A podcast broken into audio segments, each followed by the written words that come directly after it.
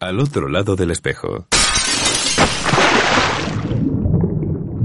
Con Ron Freeman.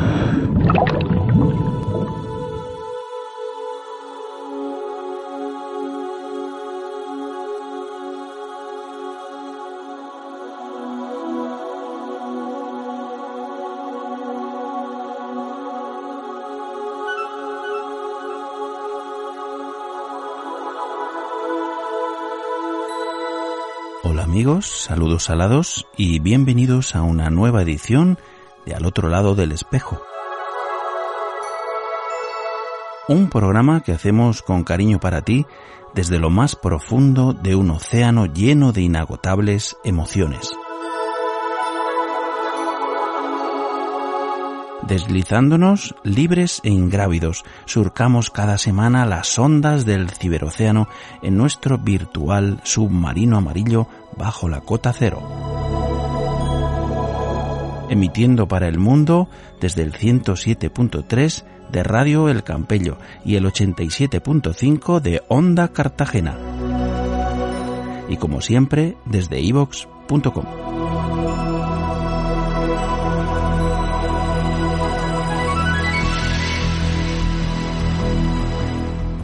Bueno amigos, como prometimos, aquí seguimos en la brecha, surcando las aguas del ciberocéano en nuestro flamante incansable submarino amarillo, una semana más viviendo dentro de la anomalía. Uno ya no sabe realmente si estamos en Matrix o en la distopía de origen, es decir, si esto es una pesadilla dentro de un sueño, porque tiene toda la pinta, quién sabe. La única y afortunada diferencia es que ahora nos toca, digamos, la estación más vinculada con lo nuestro, calorcito veraniego que invita a meterte en el agua sí o sí. El universo acuático, a este lado del globo, está en su momento más lúcido y apetecible. Buceando, nadando o surfeando o todo a la vez. La cuestión es aprovechar. Los rigores estivales son perfectos para buscar y encontrar la mejor cara del Padre Océano, descubrir por nosotros mismos todo aquello que sabemos guarda en sus profundidades, que es mucho, muy potente y muy bello e interesante. Cálzate unas aletas, ponte una máscara delante de tus ojos y toma una inspiración profunda. Lo vas a flipar un buen rato. Y si te echas a la espalda una buena botella de aire respirable, lo vas a flipar como una hora. Ya te digo. Bueno amiguitos, vamos con el pequeño briefing para las sucesivas que tendremos esta noche. Estas son las secciones que configurarán el sumario de hoy. Dando un toque de campana, pasamos a la acción sumándonos a los objetivos de desarrollo sostenible. Os daremos algunas píldoras del objetivo 14, el que se ocupa de la parte sumergida del planeta. La conjura de los pecios, arqueología sumergida desde patrimoniosubacuático.net y con Lucas Sainz eh, desde Valencia. Buceando con Silvio Diver, dirigido por Silvio Ramuno, que profundiza en la desmitificación del buceo para aquellos que sienten la llamada de las profundidades, pero tienen muchas dudas para dar el paso. La cara oculta, el buceo explorativo, tech, profundo, requiere un especialista como el instructor trainer de TDI SDI ERDI Oscar L. García, The Dark Side Mount. Mis amigos los peces, nunca falta la inmersión científica para mirar de tú a tú a la vida marina con la doctora en biología marina Mercedes Varela, desde Posidonia Ecosports. Palomitas y nitrógeno. Reponemos un espacio magnífico que teníamos huérfano de conductor, dedicado al cine rodado en ambientes hiperbáricos, que presentará una nueva colaboradora, María Díaz Llanos. Seguridad en el buceo, el espacio divulgativo de la Fundación Divers Alert Network, que presenta a su director para España, Ramón Verdaguer. Mi cuaderno de buceo, las notas de voz, crónicas de tus inmersiones, relatos y narraciones de buceo, reales o ficticias, el espacio propio para dar voz a los oyentes de al otro lado del espejo. Y con nuestras efemérides y agenda de propuestas de la semana, nos daremos una vez más por buceados. Foto de la semana corresponde a una titánica acción de Sisepar en el mar Tirreno, en el intento de liberar con éxito solo parcial a la cachalote identificada como Furia, del mortal abrazo de una red de deriva ilegal, autora de otras muertes de cetáceos de su misma especie, y es cortesía de la organización Shise para Italia y su autor es Carmelo Isgro. Si todos estáis listos para la buceada de la noche, un check al equipo de TubeBuddy, un ok y al agua.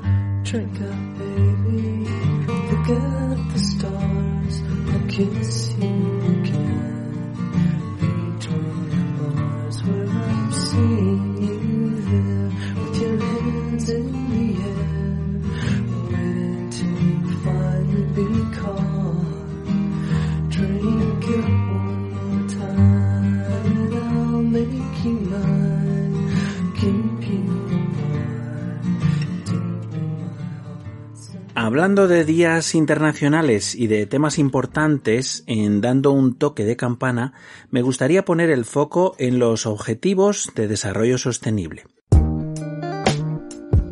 El 25 de septiembre de 2015, los líderes mundiales adoptaron un conjunto de objetivos globales para erradicar la pobreza, proteger el planeta y asegurar la prosperidad para todos como parte de una nueva agenda de desarrollo sostenible. Cada objetivo tiene metas específicas que deben alcanzarse en los próximos 15 años. Para alcanzar estas metas, todo el mundo tiene que hacer su parte, los gobiernos, el sector privado, la sociedad civil y las personas como tú y como yo. ¿Quieres participar? Puedes empezar por hablarle a los que tienes en tu entorno más próximo acerca de estos objetivos. Y desde al otro lado del espejo queremos poner nuestro grano de arena hablando concretamente del objetivo 14. Conservar y utilizar sosteniblemente los océanos, los mares y los recursos marinos, toda una auténtica declaración de principios que, como es natural, obedece al sentido común y contra el que no encuentro forma de oposición, por lo que me gustaría compartir con vosotros pequeñas dosis de su contenido. Como dato destacable, o sea, es un hecho, los océanos cubren las tres cuartas partes de la superficie de la Tierra y contienen el 97% del agua del planeta y representan el 99% de la superficie habitable del planeta en volumen. Como meta para lograr el objetivo 14 se propone de aquí a 2025 prevenir y reducir significativamente la contaminación marina de todo tipo, en particular la producida por actividades realizadas en tierra, incluidos los detritos marinos y la polución por nutrientes. Así que ya sabéis, a preguntar a vuestro ayuntamiento. Aunque estéis viviendo como nosotros, tierra adentro, ponedle las pilas a vuestra administración local. Preguntad cómo funciona vuestro sistema integral de saneamiento y sobre todo con qué calidad de depuración se vierten las aguas residuales a las cuencas fluviales, que como todo el mundo sabe desde la más tierna infancia, al final llegan al mar. Eso sí podemos hacerlo, seguro. Hasta pronto.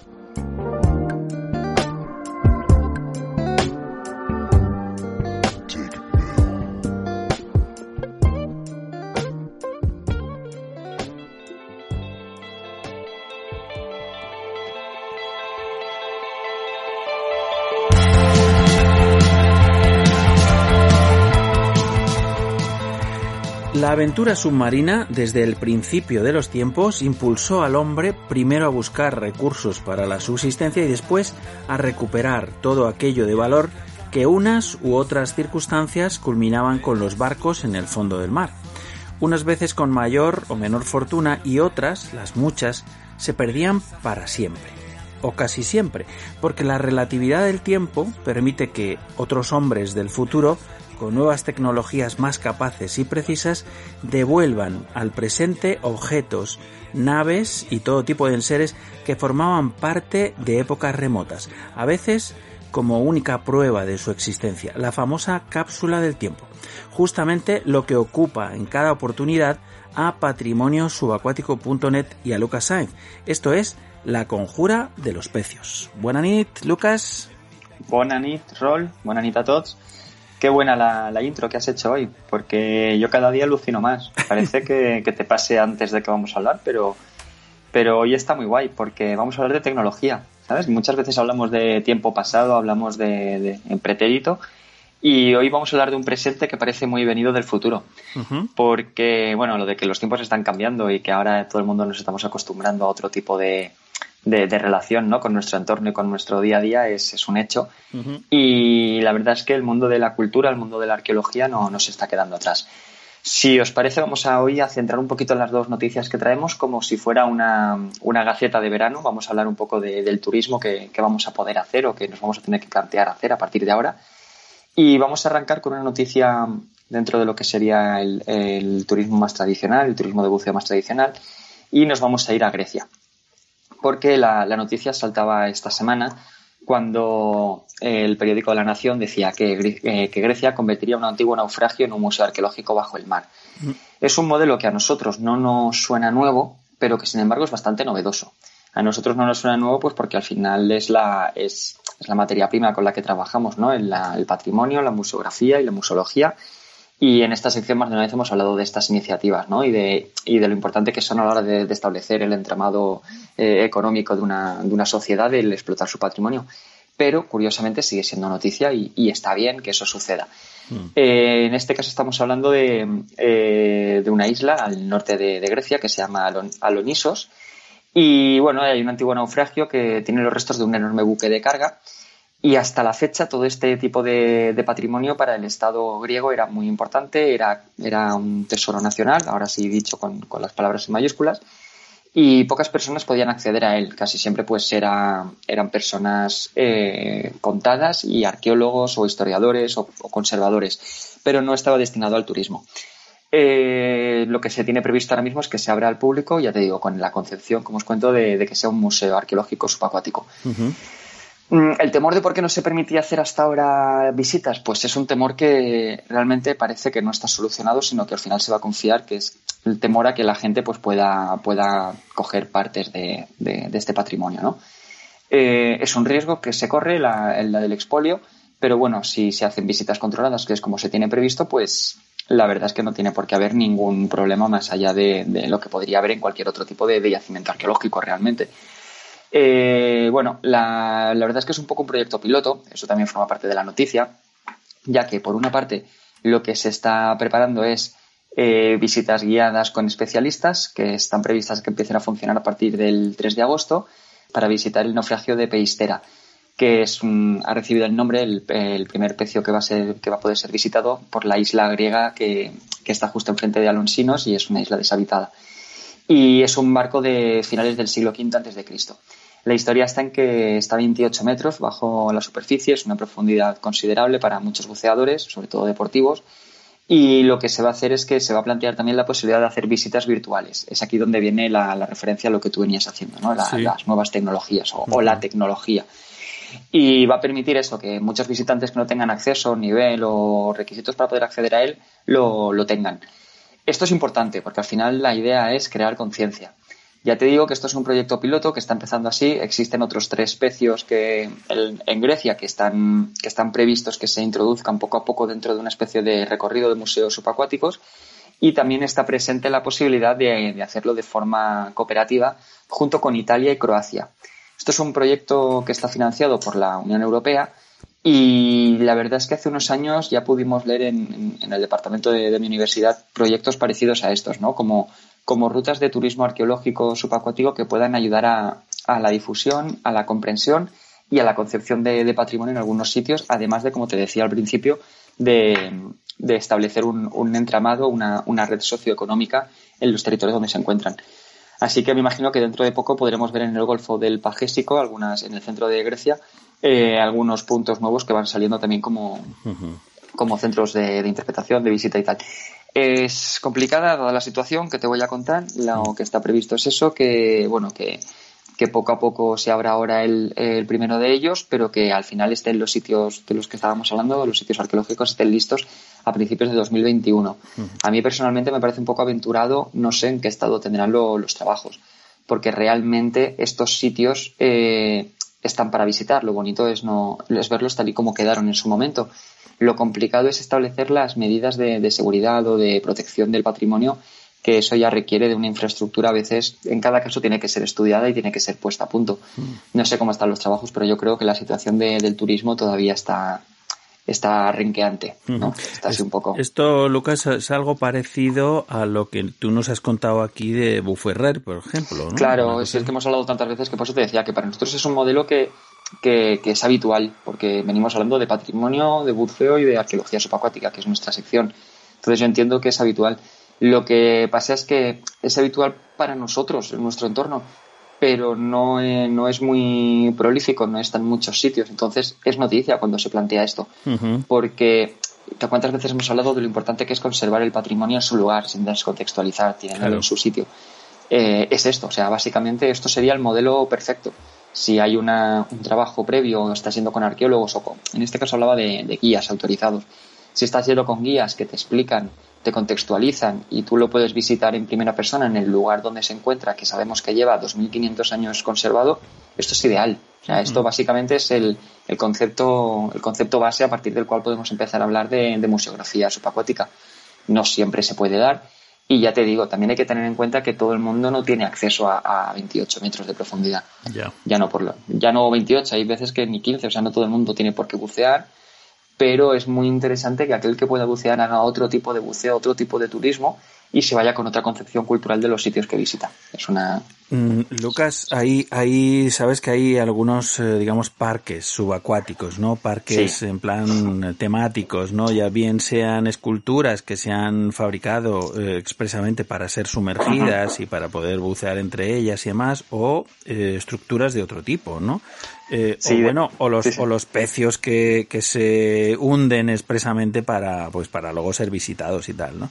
Claro, para crear arrecife. Eso lo, vemos muy a menudo. No, se me ocurre que, que podría haber zonas donde, donde crear eh, auténticos parques eh, arqueológicos, aunque fueran en reproducciones, ¿no? Como, como se hizo con la cueva de Altamira, por ejemplo, pues para preservar la original, pues se hace un, un facsímil, ¿no? Eh, bucear para un buceador, bucear en un, en un yacimiento arqueológico, eh, hombre, eh, si encima no haces daño al patrimonio, pues mejor, ¿no? Pero quiero decir que es una gozada, es una, es un, es un paseo subacuático maravilloso que puede, que puede instalarse, eh, yo creo que en cualquier zona apropiada, y a una profundidad al gusto, ¿sabes lo que te digo? Sí, sí, que se puede hacer un parque temático. Eh, existen modelos, porque lo que tú venías diciendo de lo de las esculturas en la sección, creo que alguna vez lo hemos hablado, en Canarias se estuvo haciendo hace unos años. Correcto. Y luego hay un parque, como bien dices, en Cuba, eh, lo digo de cabeza, pero creo no equivocarme, que es en, Santiago de, Cuba, se hizo también una zona en la que hubo una batalla y se han estado utilizando los pecios que están a poca profundidad para que sean visitados.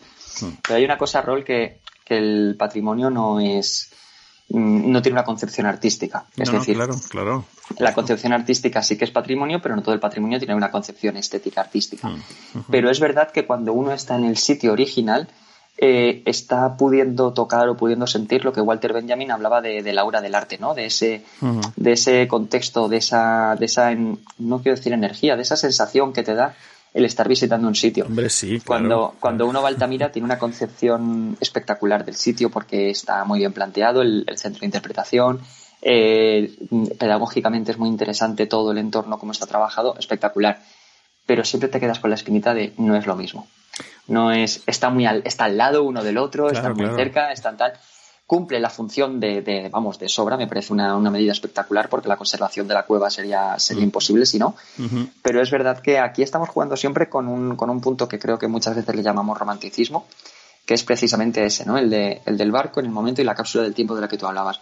Me parece muy guay eso de plantear parques, parques que nos ayuden a comprender o que nos permitan eh, tener una, una cultura, una conciencia de lo que es el buceo en pecios, pero bueno, es como todo, al final mm. Unos son réplicas y los otros son reales. Y el impacto de los reales es, es potentísimo, potentísimo. Es mi opinión, ¿eh? O sea, quiero decir, aquí para, para gustos colores. Yo entiendo que el patrimonio hay que salvaguardarlo. por eso, por eso, por eso lo decía, ¿no? Por eso decía. si un, si una, en fin, una, un eh, modelo puede ser interesante para, para, para ser utilizado en este caso, ¿no? Y para ser visitado, pero tiene una serie de handicaps que, que son complicados, o bien por la profundidad, o bien por, eh, en fin, por la, la escasez de buceadores eh, que buceen a esa profundidad, aunque yo te digo que 28 metros tampoco, el, el rango recreativo está en los 45, si no me equivoco. ¿no? Una cosa así, o 40, 40 metros, vaya, 40 metros. Entonces todavía tienes ahí un margen, Tienes gente, sí, sí, tienes, tienes gente a la que puedes abarcar. Recuerdo una, recuerdo una exposición que fui a ver una vez estando ahí en Madrid sobre el Titanic, que si no llega a ser por poder, por poder pasear por una recreación de lo que eran los camarotes, yo jamás hubiera podido sentir lo que era estar dentro del Titanic. Sabes que no es, pero tienes esa sensación, es, una, es un simulacro, ¿no? Y al final te ayuda a hacer una concepción y lo recuerdo. Sí, sí, me, gustó. Estaba pensando ahora en experiencias similares. Y si te parece, para acabar os traigo una. Nos vamos a México, que sabéis que es muy, muy, muy recurrente y siempre tenemos alguna cosilla ahí en la recámara guardada por, por ellos. Y es un proyecto que yo creo que, no recuerdo si lo comentamos off the record tú y yo alguna vez o lo llegamos a comentar en antena, un proyecto del que ya habíamos escuchado hablar que consiste o que pretenden coger todo lo que son las ramificaciones, las cuevas, si hay algún buceador igual me, puede corregir, eh, de los cenotes, que muchas de ellas se intercomunican por debajo de la superficie, y lo que se pretendía era hacer un modelo tridimensional de ellas, ¿no? Mediante el uso de planimetría y tal, planteaban hacer un, un, modelo de un mapa. Pues bueno, se ha introducido una, se ha introducido una cámara de 360 grados, de las que estamos empezando a ver ya muchas en el mercado, y ha empezado a trabajar, a hacer fotografías de todo lo que son los cenotes. Esto lo están haciendo desde el, desde el SAR, desde el Servicio de Arqueología Subacuática de, del INA, del Instituto de Antropología e Historia eh, de América en México, y están haciendo, ya te digo, la zona del Yucatán, que es, un, es una zona muy, muy activa, tanto en biodiversidad como en orografía, como en arqueología. Y entonces conocer estos espacios de una forma detallada, disponer de unos modelos, permite a los investigadores de la disciplina que sean, de las que te he mencionado, que puedan hacer un estudio pormenorizado y de gabinete que se llama o de, laboratorio en seco para luego ir a buscar en concreto los puntos que despierten interés. Eh, esto sería la, función principal, es una, es una herramienta estupenda, la verdad es que está... yo tengo ganas de que estén abiertos, la verdad es que tengo ganas de, de localizar a ver si se puede visitar ya o no, porque esa es la segunda parte es el de poder acercar estas visitas virtuales al resto de la, de la población, al resto de la ciudadanía. Y es una forma que permite que accedan a ellos más allá de, los especialistas. Eh, estos lugares son complicados. Si antes me decías lo del rango del buceador hasta los 40 metros, eh, la espeleo, el espeleobuceo no es para, para ah, todo el mundo, es, complicado, no, no hay que jugar nunca con él y la mayoría de buceadores no tenemos, no tenemos la, oportunidad ni yo personalmente tampoco la necesidad de meternos en, este tipo de sitios. Y mediante herramientas como estas, al final lo que podemos es conocer una, una parte más, un porcentaje de, la realidad que a veces se nos escapa por no acceder a ella y que a los investigadores les está ayudando, ya te digo, para detectar ciertas, ciertos puntos interesantes que, se les escapan. Vamos a ver qué pasa, porque ya te digo, yo tengo mucho interés en que, en que lo publiquen, se ponga, se ponga en abierto y no nos olvidemos de una cosa muy interesante, más allá de para los investigadores o más allá para el turismo actual, nos ayuda a conservar un modelo digital que dentro de unos años, si las cosas cambian, que pueden cambiar, los cenotes, yo qué sé, se pueden, si hay terremotos se pueden hundir, con el cambio climático pueden desaparecer, no lo sé, Dentro de unos años tendremos un archivo digital que nos servirá para estudiar cómo ha evolucionado la, cómo ha evolucionado la, orografía. Y qué ha pasado con los restos materiales, en este caso arqueológicos, que teníamos en los cenotes. O sea que tenemos aquí una, propuesta muy interesante y que prometo que en cuanto esté en abierto o la localice, os la, os la comparto. Eh, hablando de tecnología, es evidente, Lucas, al principio eh, las reproducciones se hacían, en, imagino que en grabados, ¿no? Dibujos, grabados, cosas cosas en relieve, ¿no? Decía esculturas o eh, era lo que cómo se reproducían las cosas, ¿no? Las, sí, sí, eh, eh, luego aparece la fotografía, aparece la pintura, aparecen otras artes, otras técnicas, ¿no? Diferentes, pues para contar pues lo cotidiano, ¿no? El día a día, cómo vestía la gente, qué comía, qué es lo que, en fin, las cosas que hacían, ¿no? Y, ahora estamos en la era digital, obviamente. además del vídeo y demás, pues tenemos esto, el 3D, el demás. Y digo yo que llegará un tiempo en el que se habrá barrido de tal manera el mar, no solamente lo que está a la vista, sino también eh, lo que subyace debajo del sedimento, debajo del, claro. de la tierra, porque, eh, en fin, eh, hay, hay sistemas, ¿no? de, de por, por, es como una especie de ecografía ¿no? del, del terreno y se sabe que debajo pues hay fósiles o hay huesos. Bueno, esto lo veíamos en Jurassic Park, ¿no? Estoy exagerando un poco, ¿no? Pero, pero creo que esto funciona así, o sea, eso es una cosa que funciona más o menos así. No, vas desencaminado, ¿eh? En, tierra, por lo menos, sí que sé que a nivel arqueológico se utilizan los, los láser de alta penetración, el sistema LIDA, que te permite barrer, por ejemplo, en la selva de, del Yucatán, del que estábamos hablando, te permite coger y mediante el láser eliminar, por ejemplo, lo que es la vegetación. Hmm. Entonces tú puedes ver abajo en el terreno las si habían construcciones, si había, había infraestructuras, si habían cosas que que igual llevan ahí mm, siglos, los tienes al lado, los puedes sobrevolar en helicóptero, pero la vegetación no te permite. Pues en el fondo del mar estoy seguro que pronto veremos lo que, lo que tú dices. Mm. Algún sistema de penetración que nos permita ver más allá de... Hombre, No, no, ven, no ven las cosas en, los, eh, en, Marte o en la Luna o en, fin, por ahí en el... Eh, ven, ven cosas eh, que dices, bueno, ¿cómo pueden verlo desde la distancia? pues, no, vemos lo que tenemos aquí mismo, que lo tenemos aquí delante de las narices, pues a lo mejor Necesitamos brujería, pues es brujería al final. Iremos viendo y estaremos para contarlo. Yo espero que podamos ir viendo algunas. Este tipo de material me interesa por eso, por lo que hablamos aquí muchas veces, el tema de la difusión, que es la, mm. base del trabajo que, estamos haciendo desde la web y con vosotros. Y yo creo que este tipo de herramientas lo convierten en algo muy, muy atractivo. Mm, no sé qué, sobre qué superficie lo acabaremos viendo, no sé si habrán pantallas 3D, no sé si lo veremos en gafas, no sé cómo se trabajará esto, pero estoy seguro que dentro de poco podremos trabajar otro, otro concepto del audiovisual que es más envolvente y que, y que estará cada día, como estamos viendo, más al alcance de todos, porque es, es el camino natural que parece que Muy bien, de todas maneras, Lucas, si algún día te invitan o nos invitan a, pues eso, a visitar algún cenote inexplorado del que se puede eh, sospechar que hay que hay restos y demás y que podríamos ser los primeros en, en grabarlo, nos apuntamos, Nos eh, apuntamos, pero vamos. Habrá que hacerse un curso de, de espelio, ¿no? Eh, hombre, y lo que haga falta. ¿Sabes? Lo que haga falta. Lo que haga falta. Muy bien, muy bien. Claro que sí. Fenomenal, Lucas. Pues nada, de momento. Nos apuntamos a todo, claro que sí. De momento quedamos emplazados para la próxima entrega de La Conjura de los Pecios. Claro que sí, ya os traeré cositas porque tengo preparado algún descubrimiento por ahí en la recámara. Fenomenal. Pues un abrazo grande, Lucas. Un abrazo fuerte. Hasta pronto. Adeu, gracias. ¿Qué pasa, Rol? ¿Preparando el equipo de buceo? Ya lo ves, todo a punto. Nos vamos de crucero. No te digo más para no darte envidia. Oye, ¿y tu regulador? ¿No te dio problemas en la última inversión? Mi regulador, amiguita, acaba de pasar los mejores días de su vida en el servicio técnico oficial FlowCheck. Está como nuevo FlowCheck te certifica la revisión y además te hace las mejores recomendaciones para prolongar la vida de tu equipo de buceo. Garantizado. Pues si no querías darme envidia, te ha salido por la culata. Yo acabo de volver y creo que mi regulador se merece lo mejor. ¿Cómo hago para hacer el mantenimiento del mío? Fácil, llamándoles al teléfono 936-672-710 o enviándoles un mensaje a través de su web flowcheck.es. Lo vas a flipar. Ya me contarás a la vuelta. Flowcheck es la caña.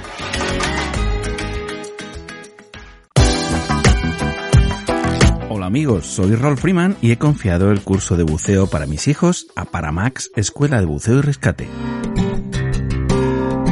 Desde el primer Open Water Diver hasta los más avanzados cursos de buceo técnico, su principal objetivo es la seguridad en el buceo. Paramax imparte cursos en la estupenda piscina cubierta de For You Sport en Villanueva del Pardillo. Busca Paramax Escuela de Buceo y Rescate en Instagram y Facebook o llámales al 649 052 052. No te tomes a la ligera tu formación de buceo y primeros auxilios. Contrata la máxima calidad con Paramax Escuela de Buceo y Rescate. La comunidad del buceo está de enhorabuena. Seguimos sumando emisoras por el azul. Al otro lado del espejo ya suena junto al mar. Ya puedes sintonizar también en la comunidad de Murcia la radio del buceo y el mar en el 87.5 de la FM, Onda Cartagena, la primera del dial. Como siempre, la noche del sábado a las 22 horas. Si te apasionan el mundo submarino y el mar, al otro lado del espejo es tu programa.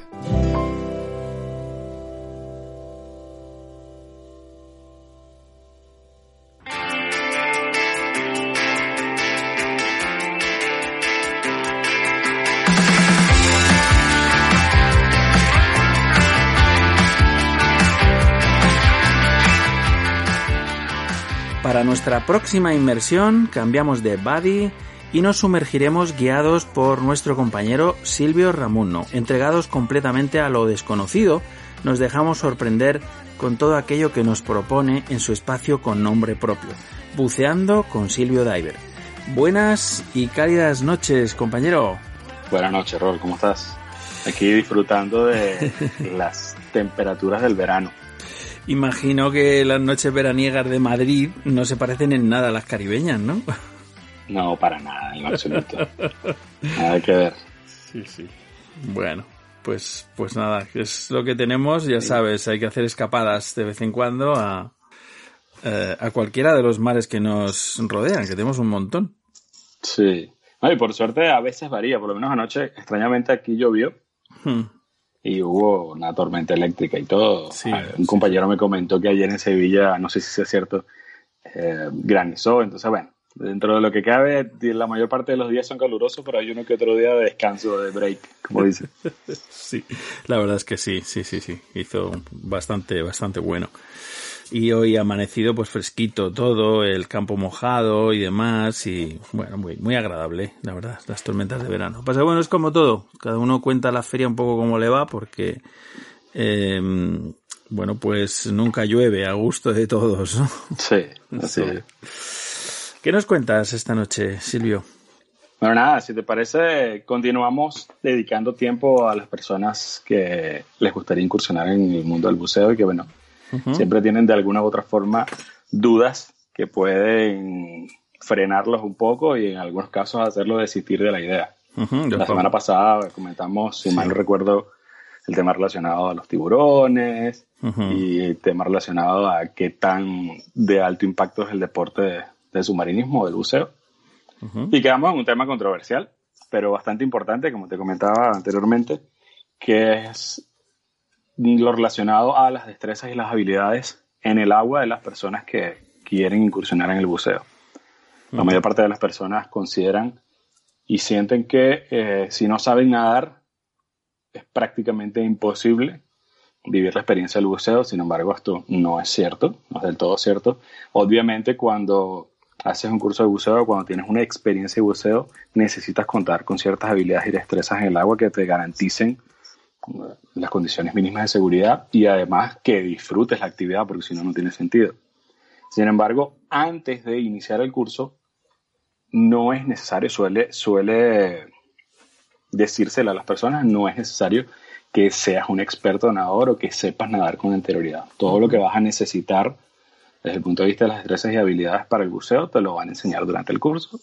Obviamente, si la persona no sabe nadar, el curso se extiende o se hace un poco más largo, porque necesitas, necesitas enseñarle estas habilidades, pero de lleno, de lleno no necesitas saberlo con anterioridad. Y no necesitas ser pues, un nadador olímpico ni nadie con unas, con unas destrezas de natación eh, importantes. Simplemente con que conozcas lo básico, tengas la idea y si no las tienes, con que lo aprendas durante el curso es suficiente. Por supuesto es lo primero que se aborda, porque como te acabo de señalar, la idea es que la persona se sienta cómoda y disfrute la actividad y más aún que se encuentre segura realizándola.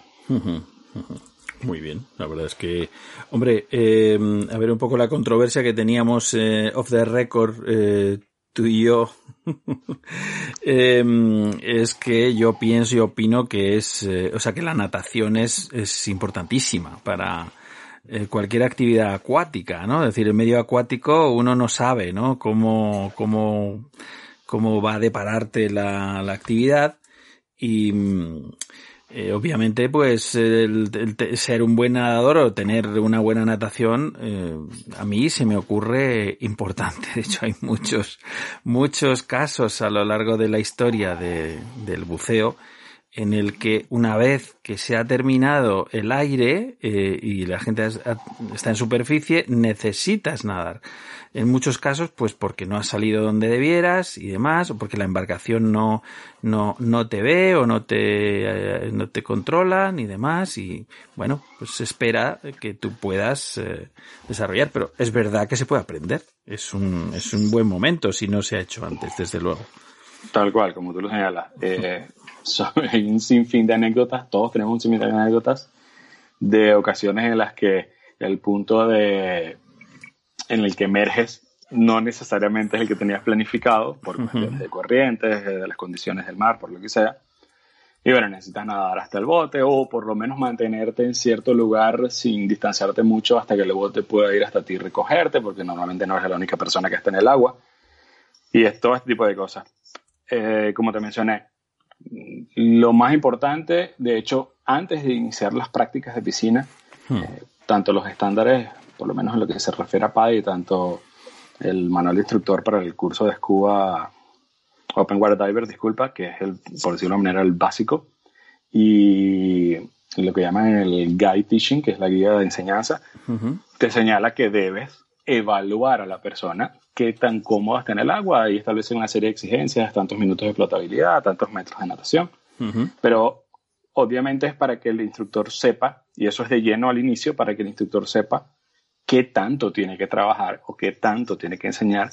Y una cosa más importante aún es, como le llamamos nosotros en Venezuela, saber si la persona se siente como pez en el agua o una persona que suele ser ya de por sí un poco estresada porque tiene cierta, cierto temor al mar o respeto, por llamarlo de alguna manera, aunque todos debemos tener respeto al mar.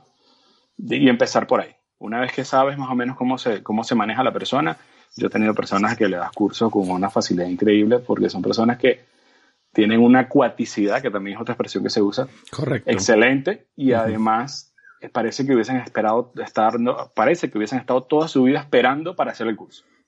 Y entonces apenas lo, inician, avanzan muy rápido, asimilan los conocimientos muy bien, desarrollan las habilidades con rapidez. Y bueno, y en otros casos, pues creo que te mencioné alguna oportunidad también. Eh, si necesitas pasar todo el tiempo que necesitas dedicarle a los alumnos tienes que dedicárselo. Y si necesitas pasar toda una tarde enseñando, no lo sé, la destreza, por ejemplo, de vaciar la máscara, que no tiene nada que ver con la natación como tal, pero sí. que es una de las más importantes y con las que la gente presenta cierta incomodidad inicialmente a veces, pues es lo que, es lo que va a determinar.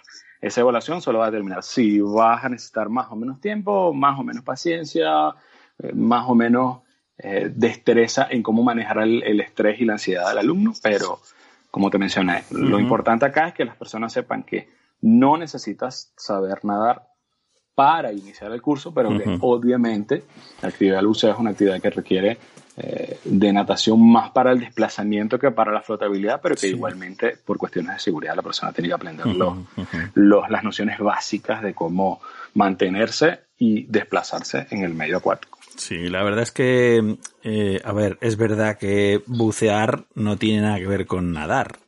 Y es más, eh, o sea, la técnica es completamente diferente y ahí y todas las, digamos, todos los tics que uno tiene en la natación, que de hecho es algo que denota cuando un buceador es nuevo, que es que intenta nadar bajo el agua, ¿no? Y entonces, eh, pues lo que hace es estorbar y, y, un poco interrumpir la hidrodinamicidad que debe tener bajo el agua, ¿no? Y sin embargo, eh, o sea, mm, la manera de desplazarse pues es completamente diferente, solo con las aletas y demás, y ahí los brazos no, no actúan para nada, casi, casi al contrario de lo que hacemos en natación, ¿no? Es, es obvio, ¿no?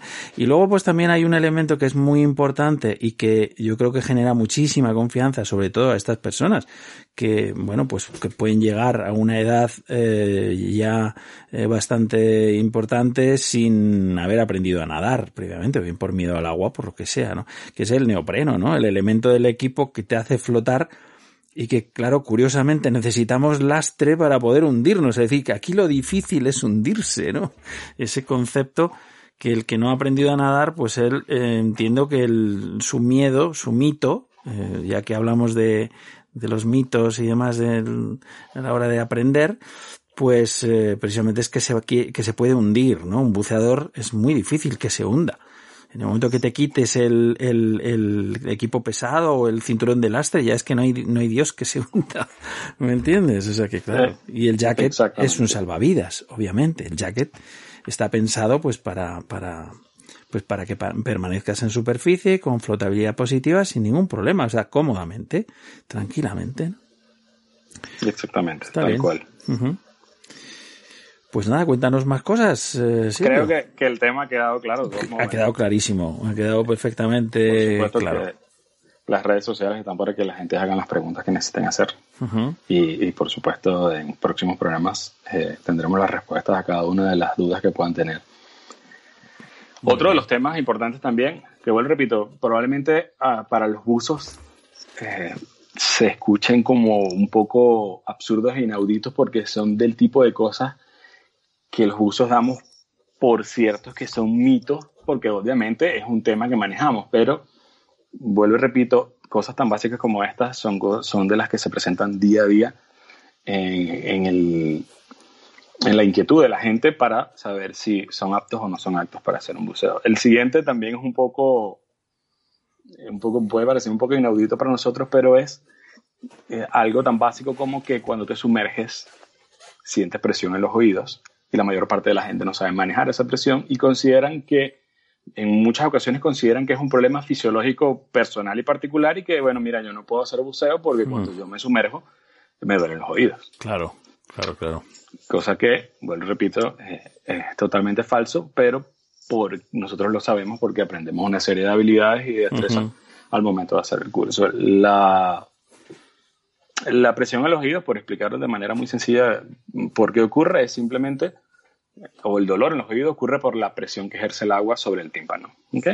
Y lo único que necesitas para eliminar esta, esta molestia en principio y este dolor si te sumerges a mucha profundidad eh, es igualar la presión interna del tímpano con la presión externa. Eso simplemente se puede hacer de distintas formas, pero la maniobra más común es la maniobra de Valsalva que, que todos conocemos, que es presionar la nariz con, con, los dedos índice y pulgar y tratar, y con la boca cerrada obviamente, tratar de exhalar suavemente y eso hace que los tímpanos eh, se expandan un poco hacia afuera y se iguale la, la, la, presión. Es algo muy parecido, aunque la gente a veces no lo asocia, lo que nos ocurre cuando hacemos, vamos en carretera de montaña, la mm. pérdida de presión en las alturas hace que cierta, cierta molestia, claro, no de la misma índole, en los oídos, y es básicamente el mismo principio. Hay menor presión afuera que dentro. Exacto. Y el, el tímpano se, se, es presionado en la dirección opuesta, mejor dicho, en la dirección en la que hay menos presión y necesitas hacer la misma maniobra. Claro, en estos casos, igual que en el buceo, dependiendo de la, de la fisiología de cada persona, funciona también mover la mandíbula, tragar, hay otro tipo de... Por lo menos en mi caso particular, si en las ocasiones en las que tengo un buen tiempo sin que me haya dado un resfriado o gripe, yo buceo y a medida que voy bajando simplemente trago y, voy compensando. Mm. Pero bueno, eso depende de la particularidad de cada quien. Vuelvo repito, la, maniobra más común y, efectiva es la de Valsalva. Mm. Un detalle muy importante, que ya esto es un poco más ahondando en la, en la técnica como tal a nivel del buceo, es que ocurre mucho cuando estás haciendo el curso Open o estás dando el curso Open, que la persona empieza a tratar de compensar en el momento que le empieza a doler los oídos. Sí. Y esto no se debe hacer porque además te puedes lesionar. Lo ideal y lo lógico es que apenas tus oídos toquen el agua, tengas la mano en, la, en lo que llaman el bolsillo de la máscara, porque es donde puedes presionar la nariz, y así puedes compensar de manera mucho más sencilla y más suave. Por supuesto, eh, en lo que metes oído en el agua no vas a sentir nada, pero ya 20 centímetros, aunque parezca absurdo, 30 centímetros, dependiendo de la persona que seas, puedes sentir no un dolor ni una molestia, pero sí la sensación de que está, de que está aumentando la presión. Y ese es el momento indicado para empezar. No esperar a que los oídos te duelen. De hecho, cuando el oído te duele, lo ideal es ascender un poco hasta que deje de dolerte, al ritmo que todos conocemos que debe ascenderse, hmm. y empezar a descender nuevamente haciendo la maniobra de salva de manera continua y permanente, hasta que llegas a la profundidad en la que vas en teoría a permanecer. Pero bueno, tal cual, esto es algo que puede hacer todo el mundo y que no limita a nadie de realizar la actividad del buceo, a menos que la persona haya sufrido algún incidente o un accidente a nivel de los tímpanos y del oído o en el pasado por otras circunstancias o por la misma práctica de, por ejemplo, de lo que es el freediving de manera no reglada, por decirlo de alguna manera.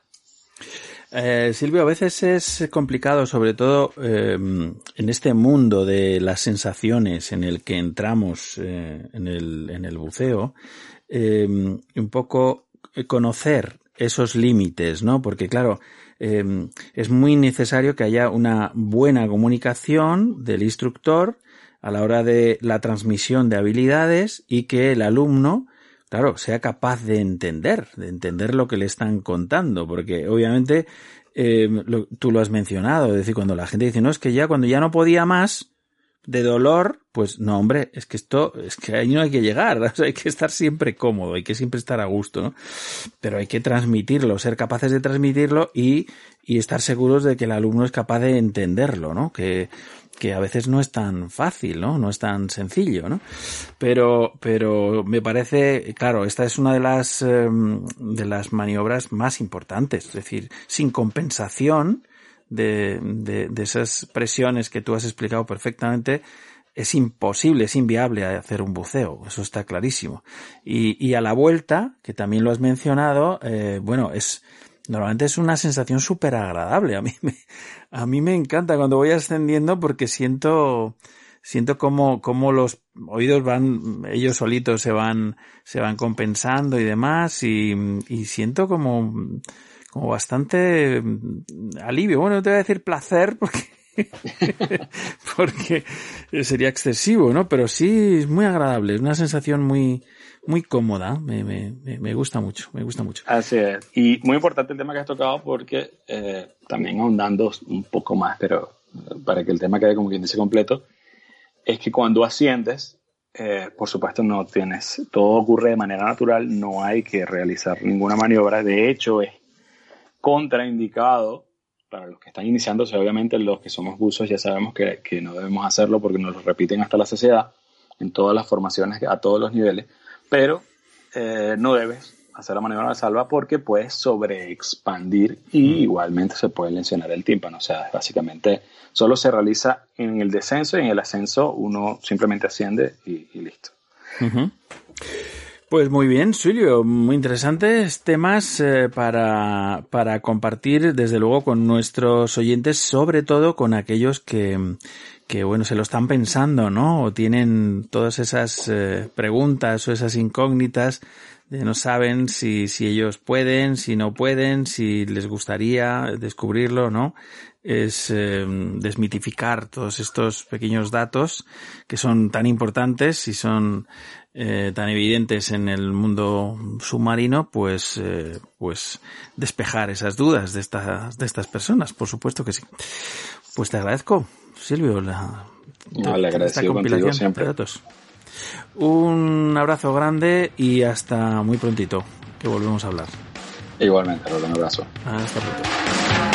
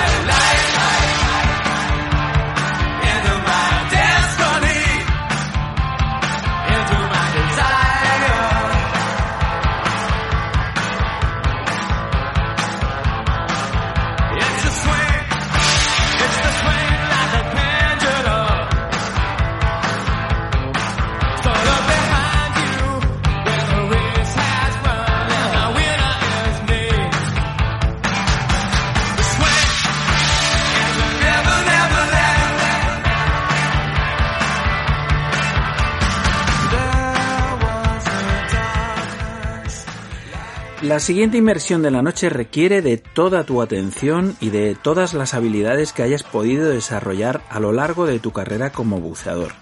Tenemos ante nosotros un reto importante, adentrarnos en lugares oscuros, profundos y desconocidos. Ese no sé qué, que qué sé yo, que tiene la exploración de las áreas ignotas, el gusanillo que impulsa al ser humano a bucear donde nadie lo ha hecho antes. Este es el territorio de un especialista, Dark Side Mount, Oscar L. García, instructor trainer de TDI, SDI y ERDI, y la voz que nos guía por su espacio, la cara oculta. Buenas noches, Oscar. Hola, buenas noches, Rol. ¿Qué tal estás? Pues eh, me dan ganas de ponerle una música de suspense para darle más emoción al tema. Luego ya si eso vemos cuán profundo y cuán oscuro realmente es la cosa, pero de momento te mete un poco de yuyu, ¿no te parece? Bueno, si le ponemos ese tipo de ambiente tenebroso, pues quizás sí de un poquito, pero eh, yo lo que siento es motivación. Ya te digo. como para no tenerla, como para no tenerla, claro. Claro. Bueno, compañero, ¿qué nos cuentas esta noche de verano? Pues te cuento esta noche de verano que ya estamos arrancando la temporada de verano de cursos de buceo técnico Pecios empieza la división técnica pronto, hmm. después de un invierno en el cual eh, hemos estado bastante paradillos por lo que todos ya sabemos y conocemos, eh, pues ahora ha llegado el momento de arrancar en verano con fuerza y, estoy motivado, estoy motivado con cursos en ciernes, eh, proyectos y esperemos que nada permita que esto se detenga. Bueno, eso es lo importante, sobre todo porque, hombre, me imagino que también eh, los cursos de buceo técnico no suelen ser muy multitudinarios, es decir, que es más bien en, petit comité, ¿no? Es decir, es, eh, son cursos intensos, ¿no? Cuéntanos un poco, ¿cómo hacéis esto? Bueno, los cursos de buceo técnico en realidad son cursos intensos, son cursos casi personalizados, es decir, se suelen tener, en el curso suelo tener dos, eh, tres alumnos máximo, pero bueno, la mayoría depende de niveles, son solo dos alumnos.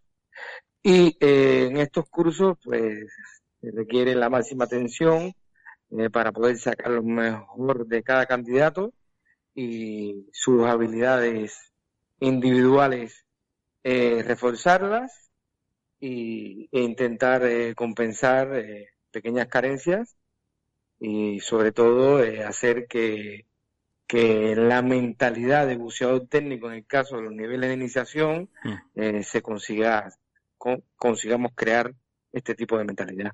Yo no sé si la gente que te llega, eh, por regla general, los alumnos que te llegan, eh, bueno, yo por lo menos he oído en alguna ocasión te dicen, lo primero que te dicen dice, olvida todo lo que has aprendido.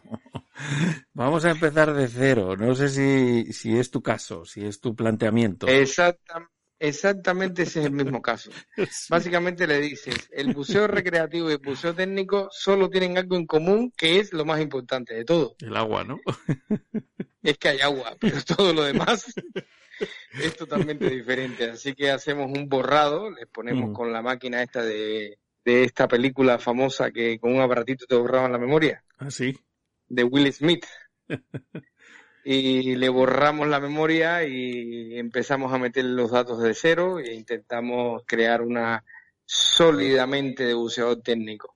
Oye, ¿y entonces por qué no empezamos siendo buceadores técnicos, macho? Si nos ahorramos el paso, el paso previo, macho, de hacernos open water y avanzado y estas cosas Pues hay una razón fundamental en esto que acabas de decir. La razón fundamental es que hay personas que para disfrutar, para sentirse bien, ellos solos les vale con ver pececitos de colores y realmente no quieren complicarse mucho más allá.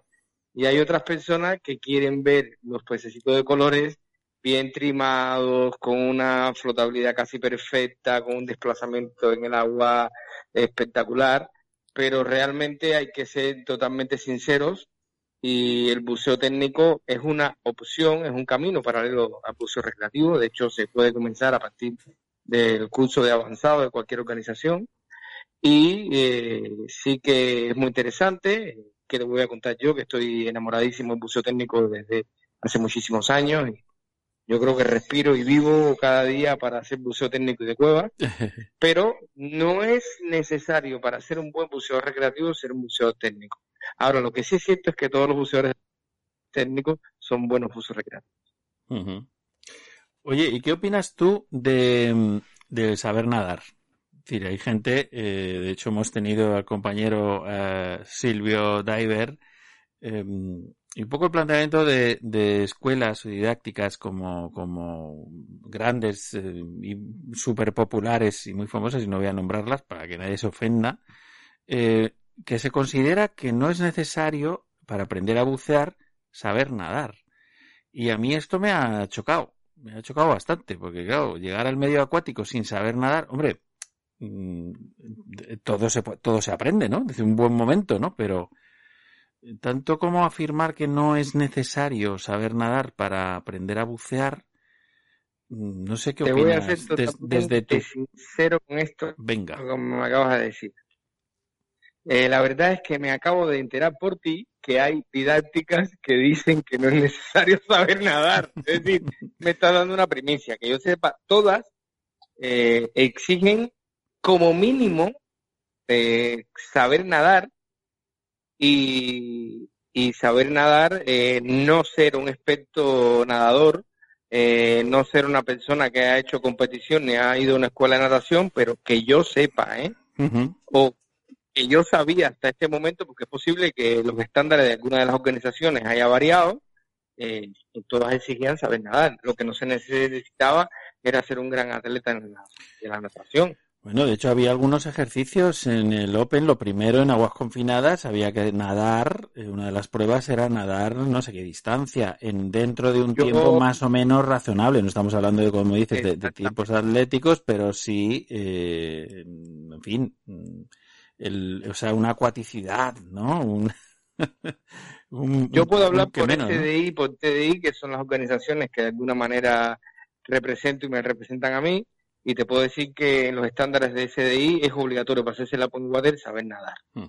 Y hay una distancia mínima de natación que no es muy grande, no hay tiempo eh, en este caso, pero sí hay una distancia que hay que recorrer, es decir, eh, queremos saber que nuestro alumno sabe mínimamente nadar con cierta soltura Sí. eh, y lo que nos exige es un estilo específico de natación, puede ser libre, puede ser espalda, puede ser de brasa, puede ser como quieras, pero sí hay que saber nadar y lo que tú comentabas, eh, buceo hay una cosa que es bastante importante y es la acuaticidad. Y la hmm. acuaticidad, eh, parte de ella se consigue habiendo tenido un contacto con el agua.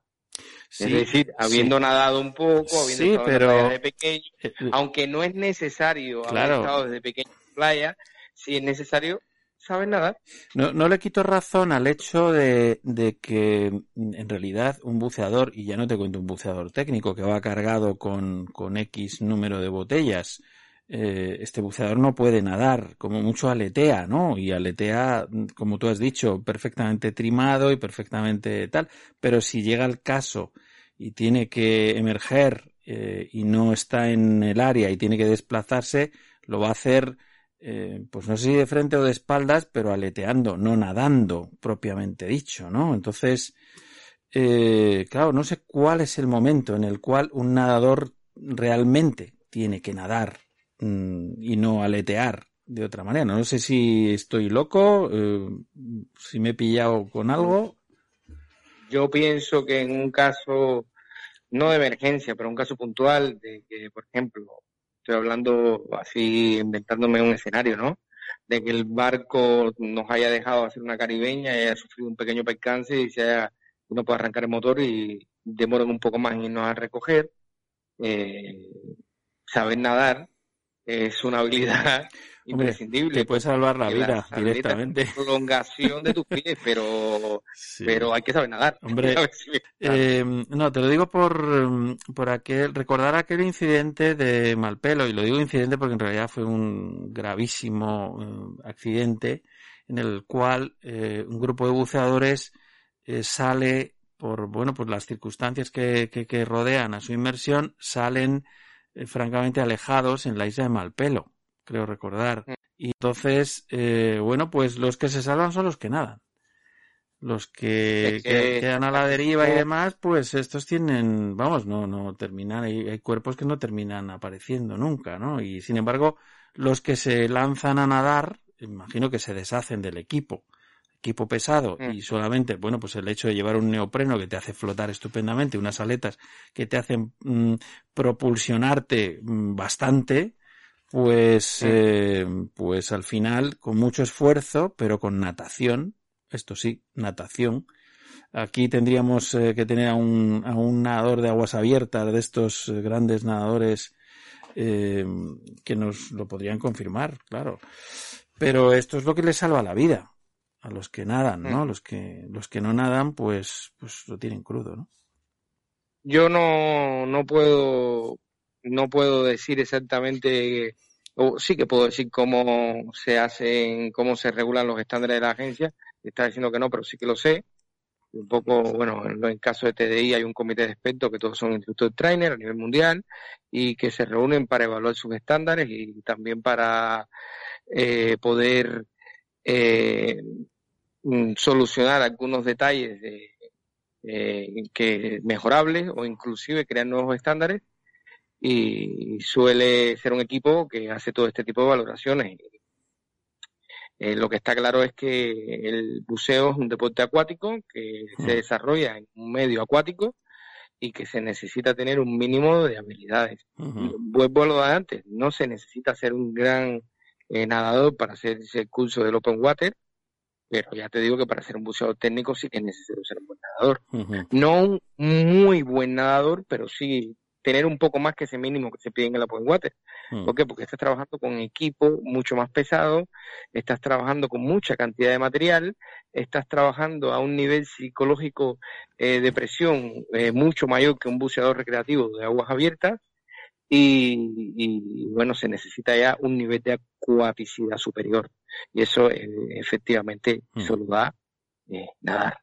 Bueno, esto, esto que dices y además eh, un estado de forma física también eh, francamente superior. Es decir, em, el típico mm, buceador, eh, digamos, adicto a la decobirra más que al buceo y sobrepasado de kilos, entre los que yo me incluyo claramente, que quieren dar un paseo bajo el agua, pues, pues francamente pueden hacerlo sin ningún problema.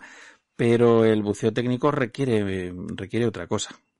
Eh, por supuesto que sí, teniendo en cuenta que solemos bucear eh, fuera de la curva de seguridad muchas veces, aunque cada vez el buceo técnico se está eh, extendiendo más y hay muchos más practicantes, con lo cual la zona experimental del buceo se ha ido alejando un poco, ¿no? Porque ahora estamos todos metidos en la zona experimental y al estar muchos metidos en esa zona, deja de, de ser zona experimental para convertirse en zona segura. Eh, y eso ha sido por el crecimiento de, esta forma de buceo. Pero de cualquier manera seguimos estando muy lejos de los límites del buceo recreativo y se necesita una preparación física eh, mucho mejor. Eh, me permito, aunque esto me cree un poco de, descontento entre ciertos oyentes que tengan ilusión eh, por comenzar en el buceo técnico, pero personas con sobrepeso excesivo yo no, no, no les acepto en, en mis cursos, eh, no porque la gente se lo pida, porque no es este caso, es una cuestión personal, sino simplemente porque yo quiero sentir la tranquilidad de, de que una de las personas que hace un curso conmigo no va a tener un accidente cardiovascular o algo de este tipo, que puede ser inclusive aunque tengas una buena forma física, pero las probabilidades son mucho menores. Claro, Y, y, estar sometido a una presión física superior, pues requiere eh, unas características y una forma física también. Eh, yo tengo, no vamos a hablar de edades, que cumplo años dentro de muy poco tiempo, pero bueno, no soy un jovenzuelo pero intento mantenerme en una forma mínimamente adecuada y cuando te digo mínimamente, mi mínimo es bastante lejos de lo que sería un mínimo por una persona normal, eh, porque soy de criterio de que si yo como instructor no tengo la forma física adecuada, ¿cómo voy a exigir a mis alumnos que la tengan? Ya. Eh, bueno, en cualquier caso no es exactamente lo mismo. Yo considero que, que una cosa es la formación y otra cosa es eh, la exploración, eh, digamos, eh, pues según también en qué nivel, ¿no? esto es como todo. Es decir, puede haber, puede, haber deportistas o alpinistas que, que, que, que, hagan la Sierra de Guadarrama, en la cual, vamos, hay, hay, digamos, puntos o picos francamente serios y, hay gente que se va al Everest y va con las manos en los bolsillos prácticamente. Entonces, bueno, pues hay niveles, ¿no? Niveles para todo, para todo en esta vida. Exactamente. Oye, Oscar, antes de que, de que nos despidamos, que nos quedamos ya sin tiempo, te quería preguntar, eh, un poco por la moda, tú has hecho mención de que, bueno, eh, sí es verdad que hay un, un incremento ¿no? de buceadores técnicos y también eh, un poco los equipos eh, técnicos se van poniendo de moda entre los buceadores recreativos, entre los cuales yo también me incluyo la moda, por ejemplo, de bucear con un, con un, con un ala, no con un jacket, propiamente dicho, ¿no? El, el jacket típico que te envuelve y el ala, a diferencia del ala, que es como un donus que llevas francamente a la espalda, ¿no? Que claro, eh, no sé qué opinas, porque claro, en, en, en, la natación, digámoslo así, en el buceo propiamente dicho, nos hace ir más cómodos, más horizontales, pero en superficie es francamente más incómodo para un buceador recreativo. Y en el caso de, de tener cualquier problema, eh, como una pérdida de conocimiento, el buceador recreativo lo tiene crudo. Claro, ¿cómo lo ves? Muy eh, rápidamente. Sinceramente te puedo comentar acerca de esto, de que yo me alegra mucho que buceadores recreativos estén adoptando equipamiento técnico, porque evidentemente el equipamiento técnico para lo que es eh, el buceo recreativo eh, le, le da un plus de seguridad, le da un plus de consistencia, pero sobre todo con un buen uso es como todo, si usas un ala eh, con poco conocimiento, pues puede que te dé esa sensación de que en superficie eh, vas a tener mucha más inseguridad que si lleves un yaque. El ala, un ala tiene muchísimas ventajas y, pequeñas desventajas en relación a un yaque recreativo. Pero sobre todo una de las grandes ventajas es que te ayuda con el trim. Si te ayuda a estar horizontal, te obliga un poco a estar horizontal. Lo otro, es un equipamiento un poco más caro que un jaque recreativo, no muchísimo más, un poco más caro, y eh, te permite eh, cambiar cualquier componente de esta ala, de la placa, del ala, del arnés, en cualquier momento de la vida. Es decir, casi estás comprando algo que te puede durar 10, 15 años, inclusive yo conozco gente que tiene su ala y su placa hace mucho más tiempo. ¿vale? Eh, hombre, si estás con las nuevas modas y quieres cambiar de colores, tampoco es un problema porque puedes cambiar de ala. Simplemente con cambiar el ala, que el coste es mucho menor, podrías tener. Eso es parte de, lo que diríamos el hardware, ¿no? Eh, la otra parte que tiene es que eh, en superficie es un equipo mucho más ligero, mucho más manejable. Lo que sucede es que no podemos hinchar un ala técnica totalmente como hinchamos un jaque, porque como tú decías antes, un jaque recreativo te infla alrededor de tu cuerpo y un ala técnica solo infla la parte de la espalda que te tiraría un poquito hacia adelante. Si tu instructor te orienta adecuadamente, esto lo sabes. Y si lo sabes, nunca va a darse la situación en la cual el ala te tire hacia adelante en superficie. Es decir, más bien hablemos de uso adecuado y de uso inadecuado. Si le hacemos un uso adecuado a un ala técnica en buceo recreativo, es una herramienta perfecta. Y aparejado que tiene todas las cosas que te comenté, yo por ejemplo, para ponerte un ejemplo, normalmente no usamos marca, pero en este caso sí la uso. Yo el uso de Array, que es la marca con la cual yo con un ala me siento totalmente cómodo. Es un ala que tiene un recorrido de más de 20 años de, de experiencia en el mercado y te digo que es relación calidad-precio mucho más barato que un jaque recreativo normal. Ahora, tienes que ponerte en manos de un instructor que, que no tiene que ser un instructor de buceo técnico, puede ser un instructor de buceo recreativo, pero que sí que conozca el funcionamiento y cómo se bucea con un ala. Venga, va, pues eh, el próximo día hacemos un algo en seco, un, un refresh ahí en seco y me, y me cuentas un poco, ¿vale? Hombre, pues por supuesto. Nos vemos, Oscar. Eh, hasta la próxima cara oculta. Eh, seguimos escuchándonos en los mares y en los bares. ¿Te parece? Vale, gracias, Rol. Ya hemos terminado, ¿no? Sí, señor. Un abrazo grande. Eh, edita lo que te dé la gana. Te llamo en cinco minutos, ¿vale? Venga, un abrazo. Hasta luego. Un abrazo. Chao. Al otro lado del espejo. Con Rol Freeman.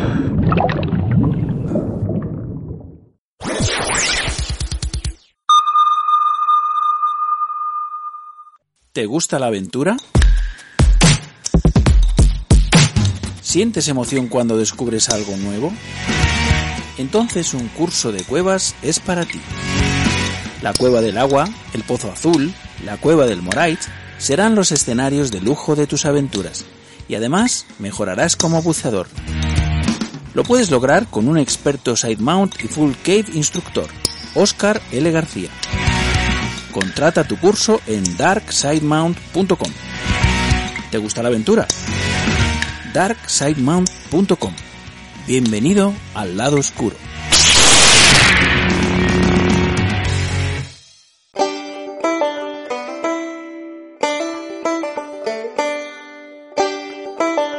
Si el buceo es tu pasión, amas el mar, la aventura y la exploración del mundo desconocido, encontrarás fascinante que siempre hubo quien experimentara el riesgo de un viaje a lo desconocido, inventando de la nada los mecanismos y equipos que lo hicieron posible, o recogiendo el testigo de otros que les precedieron en el tiempo. La Historical Diving Society of Spain quiere ser la memoria viva del paso del tiempo recogiendo el inmenso patrimonio cultural de la historia del buceo en España. Equipos originales, bibliografía y también las crónicas personales de aquellos que fueron sus pioneros y protagonistas. Formar parte de la Historical Diving Society of Spain es preservar su historia y su legado, un privilegio que nos cabe a los buceadores del presente. Únete a nosotros y ayúdanos a conocer y preservar nuestra historia submarina y la de los hombres de honor que la hicieron posible. Hazte socio de la HDS.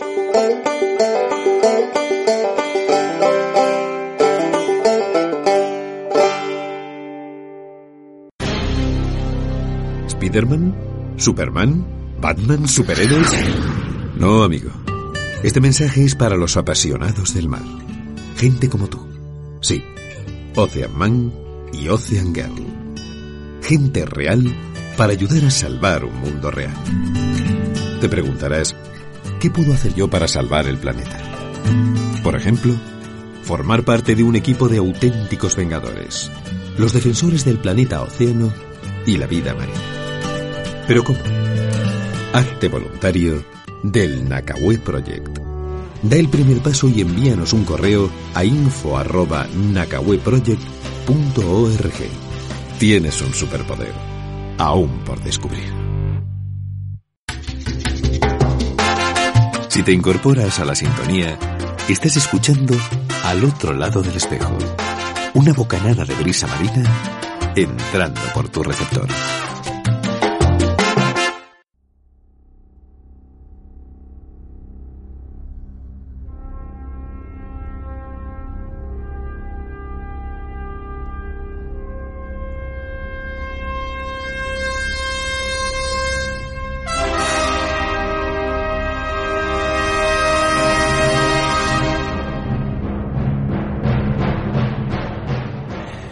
Os aseguro que me encanta bucear por bucear, en serio, me da igual cuándo, cómo y dónde. La mera sensación de la ingravidez y el hecho de poder respirar bajo el agua es en sí mismo suficiente aliciente para volver una y otra vez a romper la cara del espejo.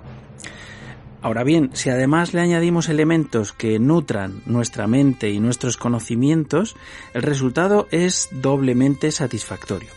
Porque por un lado, satisfacemos las sensaciones físicas a nivel sensorial y por otro, aprendemos y gozamos contemplando seres vivos que de ninguna otra manera podríamos disfrutar. En al otro lado del espejo le dedicamos siempre un espacio preeminente a esta tarea de conocer y descubrir los secretos del mar y compartir estos conocimientos con los devotos del azul. Mis amigos los peces esta semana con la doctora Mercedes Varela desde Posidonia Cospot. Buenas noches, Mercedes. Hola, buenas noches, Rol. ¿Qué tal? ¿Cómo estamos? A tope ya, este veranito, ¿no? Muy bien, en temporada, disfrutando de unas inversiones fantásticas, porque la verdad es que los fondos marinos están rebosantes. Qué bien, qué bien, qué buena noticia. Cómo nos gusta escuchar esto y además nos da mucha envidia. ¿eh? Se sale la vida por la superficie, ¿eh? Se sale la vida por la superficie marina. Está que explota el mar. Sí, pues eso no sé si es bueno, ¿eh? Porque cuando hemos visto que los peces se salen fuera es que algo chungo les pasa por debajo, ¿no? Sobre todo que se los quieren comer, ¿no? O algo así. Estos es que están, vamos, es que está el mar, pero exagerado. Qué bien. Las últimas inversiones han sido de salir con la boca abierta. Qué bien, qué bien, qué bien. Bueno, cuéntanos un poquito de qué nos hablas esta noche, Mercedes.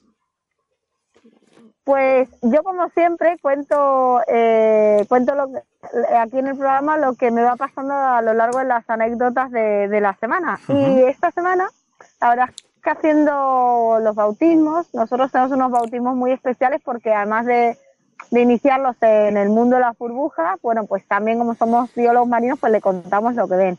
Y lo que estamos viendo mucho y que llama nuestra atención a, a los participantes son los peces planos, los lenguados, rodaballos, todos los gallos se llaman también, todos estos peces que son planitos y están camuflados en la arena.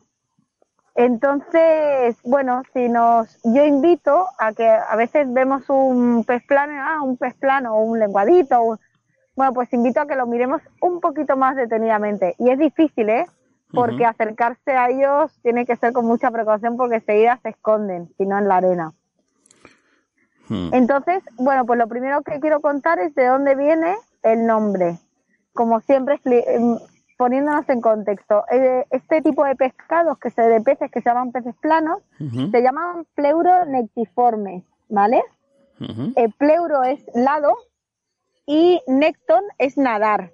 Por eso todos los organismos que nadan se llaman organismos del necton. Bueno, pues néctor es nadar y pleuro de lado, nadan de lado.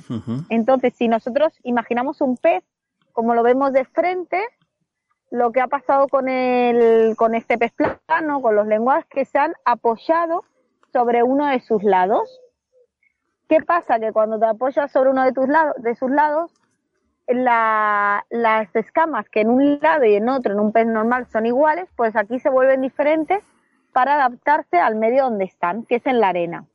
Ahora, ¿qué pasa si tú te arrastras por la arena, que se te mete arena en el ojo, verdad? Sí, sobre todo.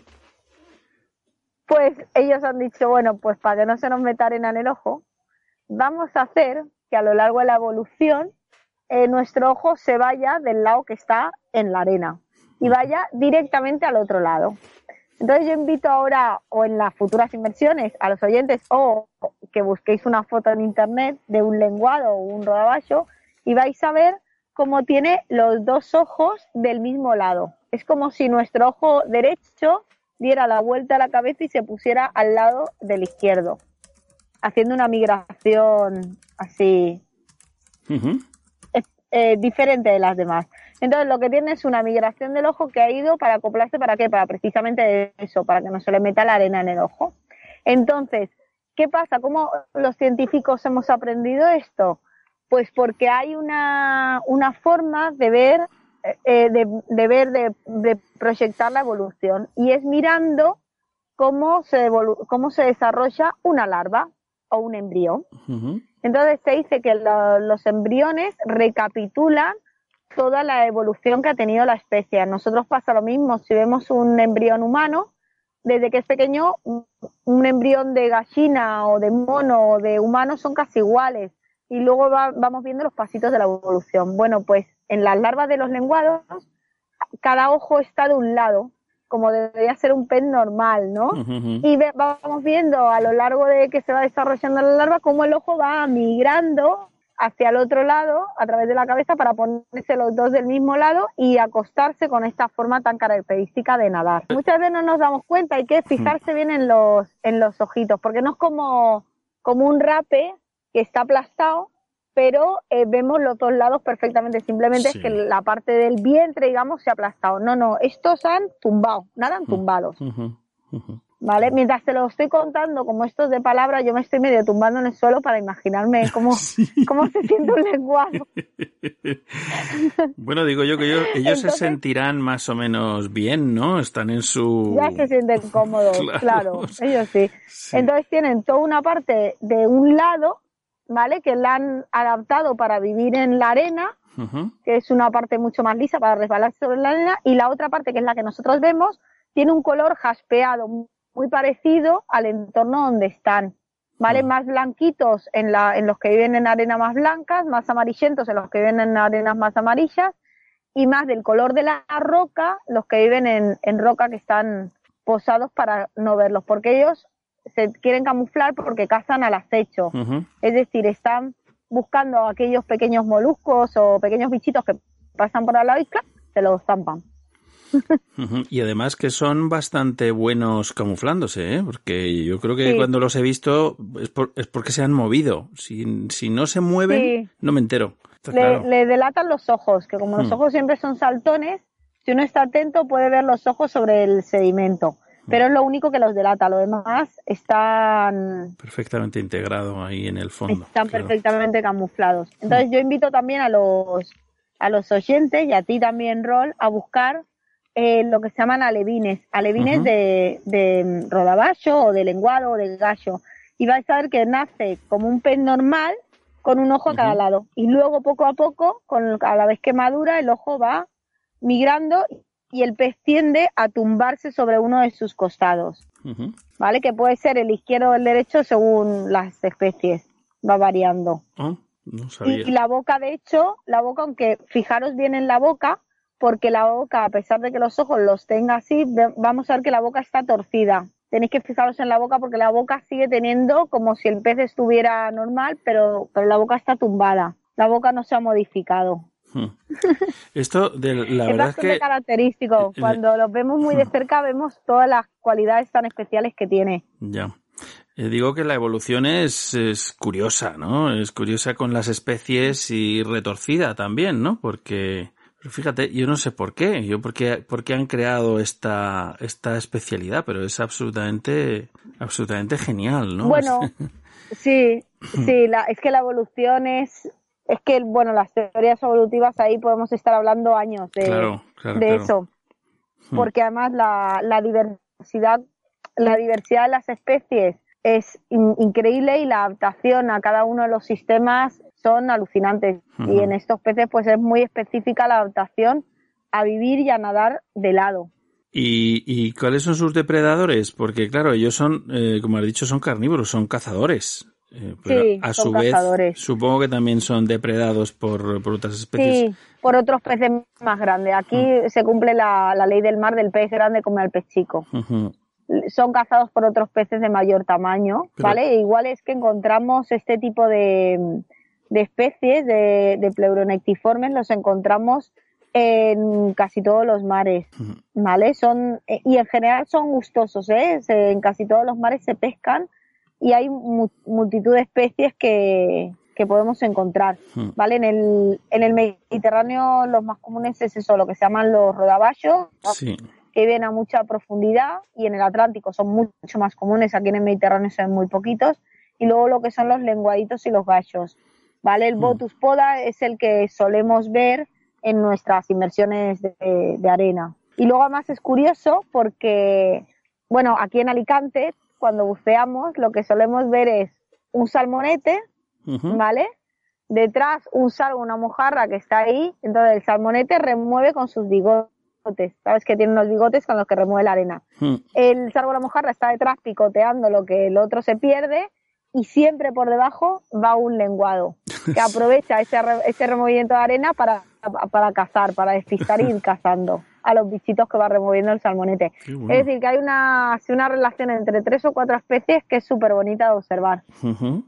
Claro, esto es, mm, por eso es importante conocerlo, ¿no? Porque si no, eh, obviamente no sabes que va a producirse este detalle, ¿no? Este, que es un poco lo que tú planteas eh, a la hora de, de las inversiones que hacéis en Posidonia, ¿no? Que es eh, un poco hacer una, una, mm, una visión un poco mayor, más amplia de lo que es el espacio en el que vais a bucear, ya sea fondo arenoso, ya sea Posidonia, y donde se van a producir escenas de este tipo si sabemos mirar y, y si sabemos encontrarlas, ¿no? Eh, se van a producir. Y si- Claro. y si tenemos el tiempo de disfrutarlas. Una de las cosas que, que hacemos en nuestro centro Hmm, es dejar tiempo para disfrutar del comportamiento animal. claro. Es decir, hay muchas veces que, que en nuestras inversiones no hacemos grandes distancias, pero sí que, que aprovechamos el tiempo observando determinados comportamientos. A veces que hay que esperar un poco y ser paciente,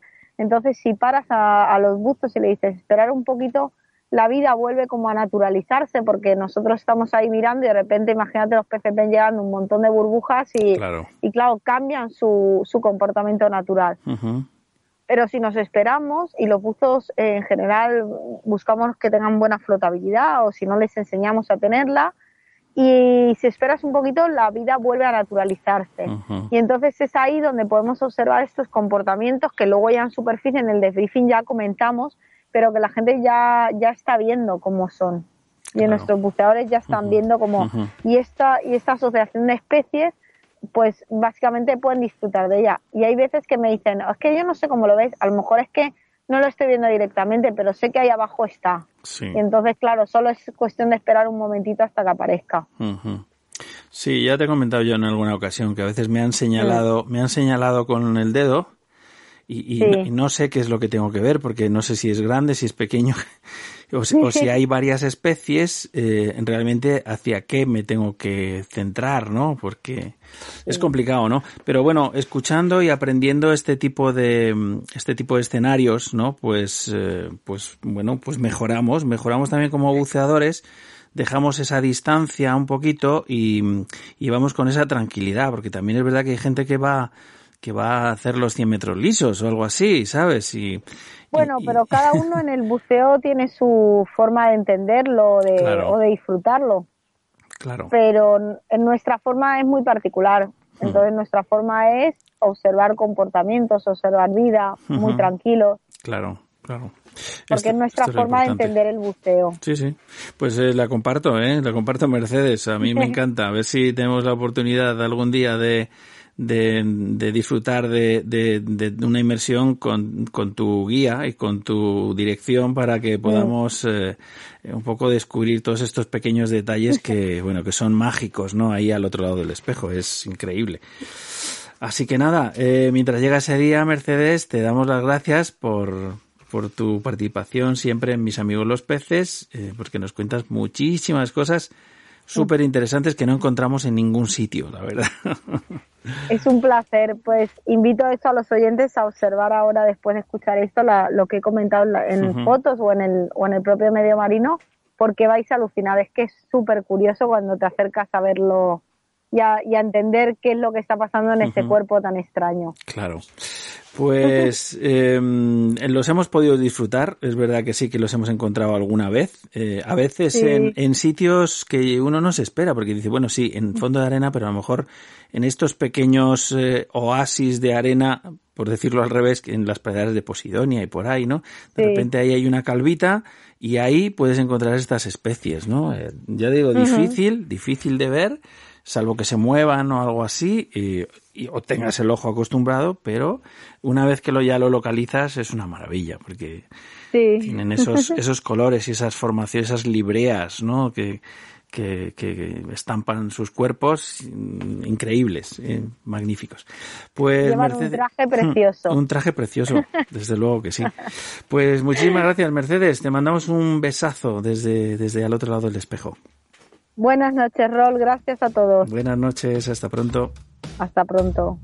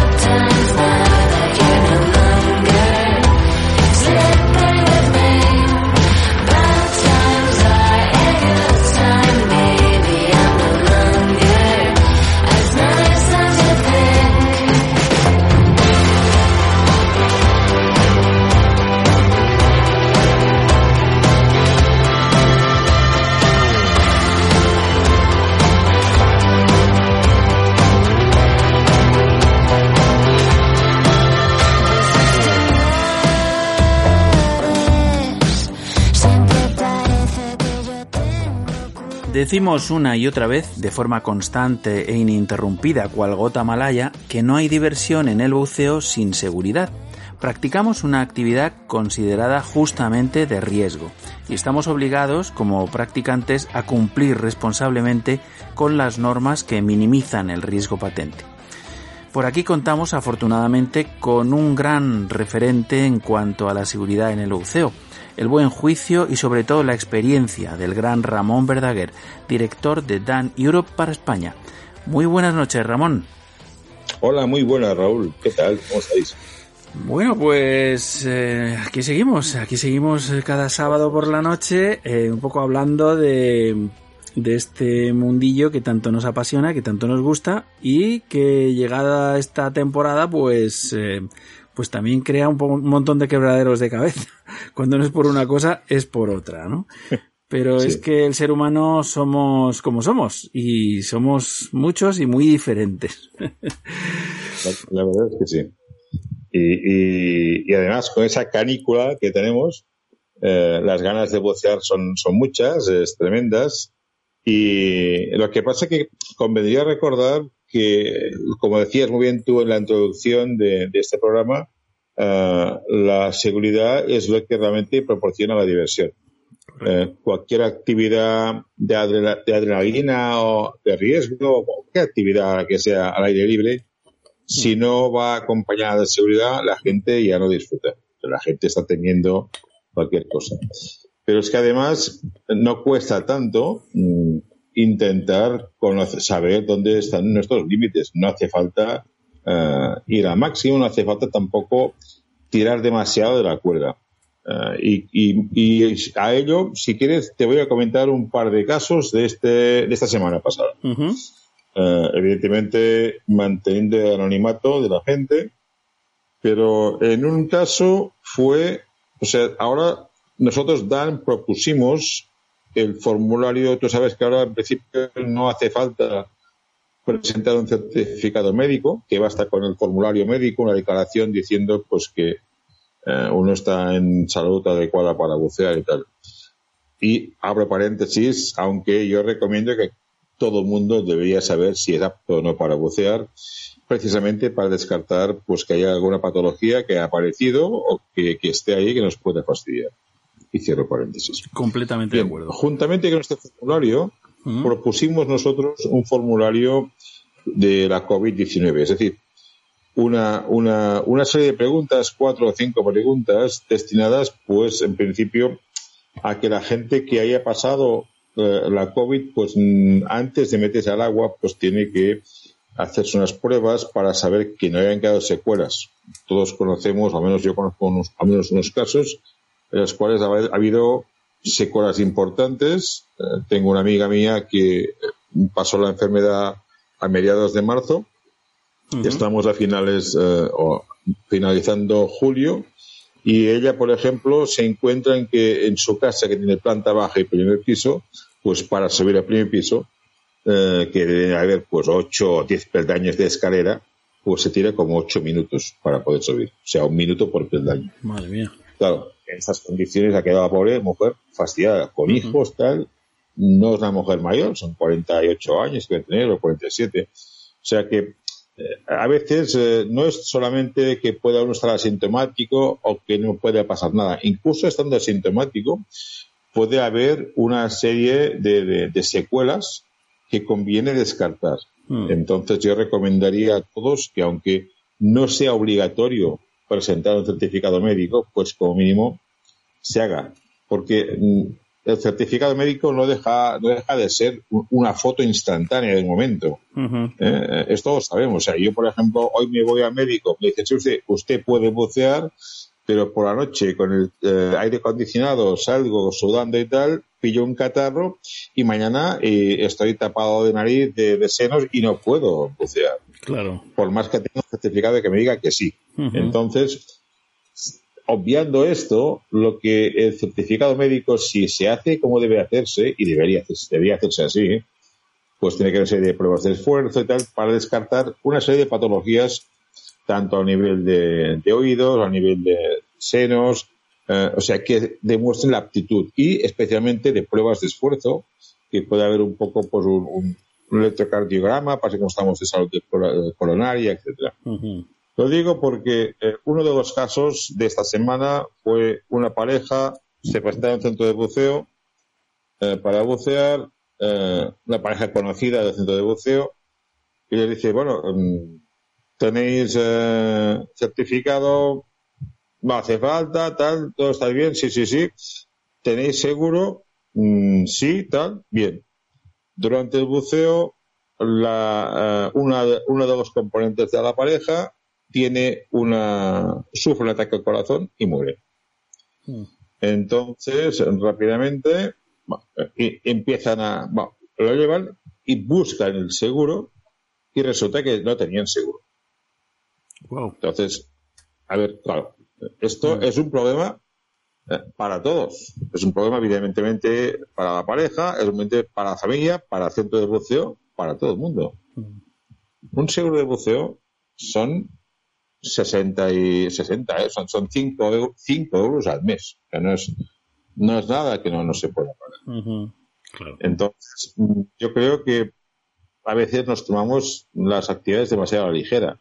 Eh, los seguros, los seguros de cualquier actividad de, que se pueda hacer al aire libre, tendría que hacerse justamente porque si te, si te caes, si te tuerces un pie, si hay que rescatarte, si tiene que ir a ambulancia, uh, una otitis, médico, cualquier, cualquier atención médica, eh, es posible que no nos lo cubra la seguridad social y entonces tiene que haber un seguro detrás que lo cubra.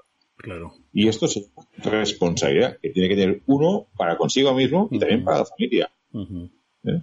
Claro, no estamos, exentos ninguno, Ramón, de, cualquier situación. De hecho, claro, un ataque al corazón o cualquier otra otro digamos accidente coronario o de, o de otra índole puede sobrevenir independientemente de, de, lo que estemos realizando. Obviamente, cualquier problema que en superficie, mm, bueno, podría tener una solución rápida, bajo el agua, pues claro, puede convertirse en mortal. Por necesidad. Pero mi, mi, idea, o sea, yo apunto eh, en el sentido de que, a ver, un ataque al corazón no viene porque sí a una persona. Eh, y además, si no está habiendo ningún esfuerzo importante, no había corriente, o sea, tiene que haber una patología previa, a veces es subyacente, a veces esta, esta patología mm, puede ser ignorada, la persona puede no tenerla. Mm. ¿eh? Eh, a veces se han visto muchos casos, mi padre fue un caso de estos, que se encantaba mal y cuando lo fueron a ver, tenía, había sufrido tres infartos en los últimos dos años y no se había dado cuenta. No se había enterado. Recordaba que algún día se encontraba un día mal y tal, pero, pero que no era consciente de que tenía esos infartos. Eh, esto con un examen médico, un certificado médico de aptitud al buceo, igual se lo hubiesen encontrado. Porque digo, bueno, esto no, sabemos, Ramón. Esto es, eso... hay una cosa de ese tipo, mm. hay ya una, alguna cosa bueno, te apuntan, te indican o, hay claramente. Pero es difícil. Hemos visto, por ejemplo, eh, eh, pues eso, eh, no fallecimiento, sino pérdida súbita del conocimiento, por ejemplo, y en algunos casos ha llegado a la muerte. Eh, por ejemplo, en el fútbol. Estamos hablando de deportistas, en, muchos casos de élite, que son sometidos a unos reconocimientos bastante intensos, entiendo yo. Y sin embargo, hemos visto cómo se desplomaban estos jugadores en más de una ocasión. Es decir, eh, yo creo que hay patologías que están ahí latentes o están ocultas y no dan la cara. Y cuando dan la cara ya es tarde. ¿no? Eh, no sabemos, no sabemos, ¿no? O sea que. Es posible que hay unas cuantas de estas, sin embargo, yo siempre digo, a ver, si hay alguna posibilidad de que tenga, de que te pueda detectar esto, es haciéndote una, una revisión médica, una, una, prueba de esfuerzo completa. Claro. Uh, que puede suceder que, que, te la puedas tener sin ningún aviso previo. Uh Sí, este caso realmente no da suerte. Pero también puede suceder que tengas alguna cosa y que te la descubran a tiempo. Claro, eso sí, eso sí. De hecho, siente siempre de intentar minimizar el riesgo. Sí, de hecho, de hecho, Ramón, una de las cosas que nos cuentan eh, algunos de los médicos hiperbáricos con los que hemos tenido el placer de, de charlar aquí en el programa, precisamente es que la gente tiende a mentir, que tiende a mentir en los, en los cuestionarios. y más, pero, pero vamos a ver, o sea, pero eso es como tirar piedras hacia arriba. O sea, es absurdo, ¿no? Es decir, ¿por qué uno no quiere saber realmente cómo está? Luego, haz con tu vida lo que quieras, pero, eh, hombre, ser, ser consciente de tu, de tu realidad física, ¿no? Digo yo. El, el buceador mm, mm, es una persona que dicen, cuentan, de que miente mucho. Nosotros nos hemos encontrado muchas veces, o sea, un accidente disbárico, trasladan a cámara, tal y cual.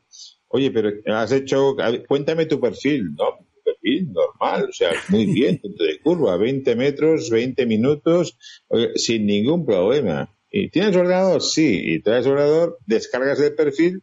¿Y esos 42 metros que hay? Ah, Ah, sí, ahora que lo comentas, sí que bajé un momentito, pero ah, fue un sube y baja, y no, coño, sube y baja aquí.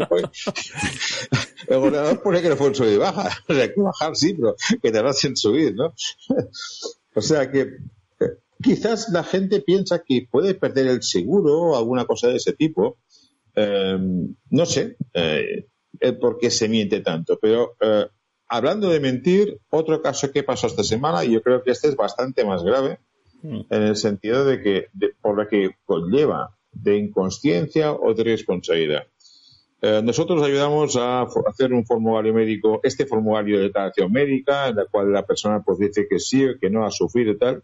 Hicimos una hoja complementaria eh, justamente ahora para la época de la pandemia de la COVID-19. En la cual hay tres o cuatro preguntas sobre si has sufrido, si no, si has tenido fiebre, si has tenido malestar, o sea, los típicos síntomas. Sí. Una persona eh, responde no a todo, entonces eh, va a cambiarse y de camino del centro de buceo a la, a la, embarcación hay un trecho caminando. Eh, una otra persona nota que está temblando y, y que tiene mala, mala, mala cara tal igual y estaba temblando de fiebre. Entonces, hablando con, su pareja, nos comenta que lleva dos días que se encuentra mal con fiebre. Y sin embargo, había respondido que no a todas las preguntas. O sea, yo creo que las ganas de, de, de, bucear, ese deseo de bucear, mm, priman por encima de su propia salud y la salud de los demás. sin, sin ser conscientes de que, a ver, si realmente tienes la enfermedad y eres un portador, a ver, vas a fastidiar al centro de buceo porque tienen que cerrar, tienen que seguir, hacer el rastreo, seguir a todas las personas que están en contacto con aquella persona, porque les puede llegar la enfermedad a su casa y alguien la puede, la puede palmar. Claro. Entonces, no sé, eh, o sea, que, que, se, se puede mentir en según qué cosas, pero hay otras cosas en que uno mismo no puede hacerse trampas al solitario. Y esto, esto es, es hacerse trampas al solitario al máximo nivel. Claro, Al máximo nivel. Sí, bueno, al solitario, pero eh, con la implicación de que, de que puedes, eh, puedes infectar y efectivamente las consecuencias pueden ser graves para, para terceros. Y esto, ahí es donde está la parte, parte chunga, ¿no? Yo, yo, no sé, la gente que, bueno, esos días como está, que vimos en la costa, o vamos aquí, vemos, eh, o sea, escenas de bares llenos de, de, gente. A ver, hay mucha gente que se comporta cívicamente, se comporta perfectamente, mantienen las distancias, mascarillas, tal, tal, tal. Pero en algunos, eh, en la playa, me parece botellón continuo, o sea, fiestas, juergas. Eh, si hay alguien que sea un portador asintomático, por ejemplo, sí. pues, eh, oye, a ver, nos estamos jugando mucho. O sea, no nos estamos mm. jugando el verano, no nos estamos jugando uno o dos meses. Nos estamos jugando un futuro importante, porque como nos vuelven a confinar, como, como cierran negocios, como cierran mm. cosas de ese tipo, eh, hay mucha gente que va a perder el trabajo. Hay mucha gente que, que va a tener canutos. O sea, la, la, la, pandemia ha servido para descubrir, mucha gente ha descubierto el teletrabajo, por Hmm. fantástico. Pero también mucha gente, muchos empresarios han descubierto que el teletrabajo, que lo que hace eh, la María o el Pepe en su casa con el ordenador, igual solo puede hacer una persona que vive en otro país eh, latinoamericano o, donde sea, por mucho menos precio. Y entonces mm, los puestos de trabajo de algunas personas hay peligran en ese sentido. Eh, entonces, yo creo, a ver, entre todos, si estamos haciendo un esfuerzo para intentar eh, minimizar o para intentar bloquear eh, la expansión de la pandemia hasta que no haya un sistema, una, vacuna que nos garantice un poco más de estabilidad de salud, pues yo creo que aquí la gente debería hacer, o sea, reflexionar un poco en ese sentido. O sea, vamos, los estamos jugando mucho para mm, ponernos así tan, tan, tan Pues lo tenemos muy difícil, Ramón, sinceramente. Es verdad que hay mucha gente que, que está cumpliendo, eh, pero, en fin, es inquietante como poco es inquietante y bueno, aquí lo llevamos comentando ya un tiempo, ¿no? Es decir, las fotos que nos, eh, que nos eh, llegan a través de redes sociales, que la gente además, o sea, no solamente incumple estas normas, sino que además lo divulga, eh, que, es doblemente un poco necio, ¿no? Es decir, pero vamos a ver, chico, tú haz, haz lo que quieras, en el peor de los casos, haz lo que quieras, pero encima, macho, no lo vayas pregonando, porque es que, eh, o sea, es evidente. Luego, ¿qué es lo que ocurre? Como tú bien dices, pues que puede afectar a un sector completo. Em, hace nada, en estos días, esta semana, eh, se, se, hablaba del cierre total de, de, los locales nocturnos en toda Cataluña, por ejemplo. Entonces, claro, ¿qué ocurre con el, con la, con, con los empresarios? Pues que, oiga, eh, oiga, que en mi local sí está funcionando, pero cuando se toman medidas políticas, se suelen tomar eh, de una manera tajante para cortar por lo sano. Entonces, claro, eh, afectan gravemente a la economía de mucha gente, a los negligentes y a los no negligentes, lo que viene a ser pagar justos por pecadores, como suele ocurrir. Sí, sí. Pero es que además, eh, esto uno me lo decía ayer, pero ¿qué sentido tiene, eh, por ejemplo, llevar mascarilla si luego la gente se contagia y, o por qué puede llevar mascarilla y luego cerrar los, los locales? Bueno, es que, es que eh, la gente lleva mascarilla, mucha gente la lleva, pero de esta mucha gente que la lleva, algunos no llevan la mascarilla adecuada, o sea, no, llevan mascarillas, eh, las, típicas mascarillas de quirófano que eh, tienen 90 y, 98%, 95 o 98% de efectividad, sino que llevan mascarillas de tela, de colores, bonitas, tal y cual, pero que no son eficaces, con lo cual pueden seguir contaminando. Eh, entonces, no, es el solo hecho de llevar el, bozal puesto, sino llevarlo, además, que sea el correcto y además que te cubra nariz de boca. Vemos muchas narices fuera, vemos eh, muchas mascarillas en el codo, en la papada, en la frente. Eh, o sea, el hecho de llevar mascarilla hay que llevar la correcta y además adecuadamente. Si no, evidentemente van a cerrar aquellos lugares donde la gente se reúne y demás. Está claro, por lo menos, por lo menos, por lo menos cuando las distancias de seguridad eh, no se pueden, no se pueden mantener. Esto es, eh, está claro. Eh, como se está haciendo estudio de todo, absolutamente, que esto, bueno, pues, pues que es casi, casi una crónica diaria. pues bueno, hay unos estudios que se están realizando precisamente sobre sobre la respiración humana y hasta dónde prevalece en, ausencia de, una corriente natural de viento o algo así, eh, bueno, pues eh, aquello se va expandiendo, se va expandiendo y se mantiene eh, utilizando pues luces, utilizando bueno, emisiones desde una boca artificial y demás. Está viendo cosas realmente, pues, pues, pues, hombre, muy interesantes que te, te hacen una idea de lo que puede permanecer eh, y a la distancia a la que puede llegar, pues, la, la expiración de una persona, ¿no? O sea, simplemente, ya no te, ya no te digo un estornudo o una tos o algo así que lo que hace es multiplicar la distancia muchísimo más, con lo cual, bueno, pues. O días, de, viento. Claro, decir, al principio nos dijeron una cosa, pero la, la, en fin, eh, o sea, la razón, obviamente, es que, es que cada día, eh, cuantas más medidas se tomen, eh, pues, pues, pues tendremos más posibilidades de. Más sabemos, más medidas se pueden tomar, se pueden cambiar. eso es. Cada día sabemos un poco más de algo que es absolutamente desconocido. Eso es. Y a medida que vamos sabiendo, se va adecuando los sistemas a, este conocimiento. y, yo creo que es, es ahí eh, donde la gente se extraña, oye, es que antes mascarillas no, ahora mascarillas sí. bueno, o sea, pues, está viendo claro. la eficacia o no de según qué sistemas eh, y es un método de prueba y error, así de claro. Efectivamente, bueno, eh, los, los que mm, de alguna manera eh, desoían todas estas cuestiones y son líderes mundiales que, que en fin, que sus gestos y sus opiniones son tenidas en cuenta por millones de personas, pues, eh, pues están cambiando, porque es que no, no, no había forma. Hay gente que lo, lo tenía como más claro al principio y bueno, pues, pues otras personas les está costando más tiempo. Le, algunos les está costando pasar por la enfermedad, sufrir la enfermedad en carne propia y entonces cambiar completamente de actitud y en otros casos, bueno, pues eh, es evidente que las cifras y los números pues eh, pues eh, pues están ahí como una losa que no que no son capaces de, de, remontar. Y entonces bueno pues pues tienen que cambiar de actitud. Y cambiar de actitud es bueno o sea rectificar es bueno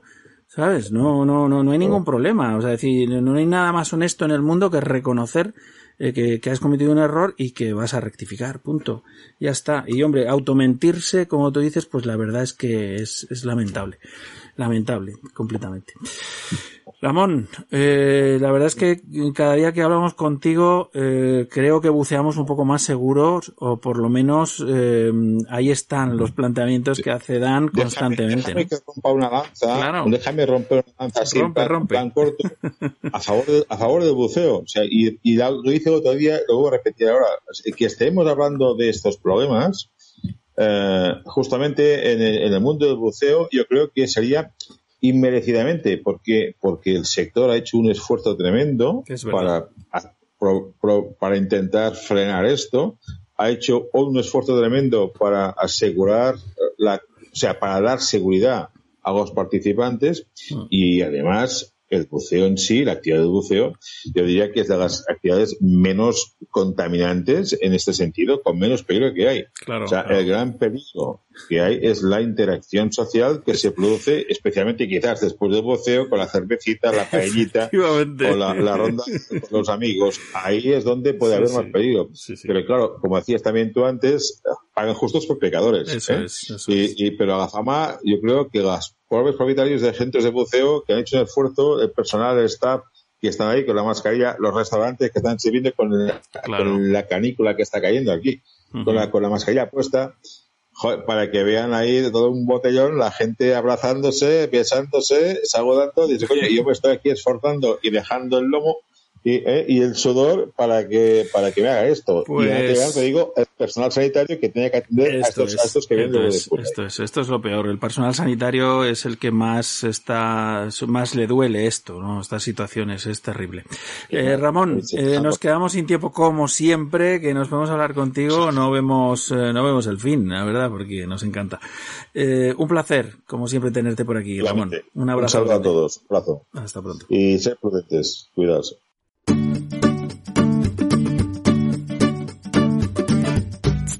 Hey, buzo, ¿sabes todo lo que Dan Europe viene aportando al mundo del buceo? Seguro que sí. Somos casi medio millón de buceadores de todo el mundo apoyando a la organización que más se preocupa por la seguridad de todos. Investigando y desarrollando procedimientos que tienen en cuenta tu personal fisiología y el perfil de tus inversiones. Y ahora nos toca echarles una mano.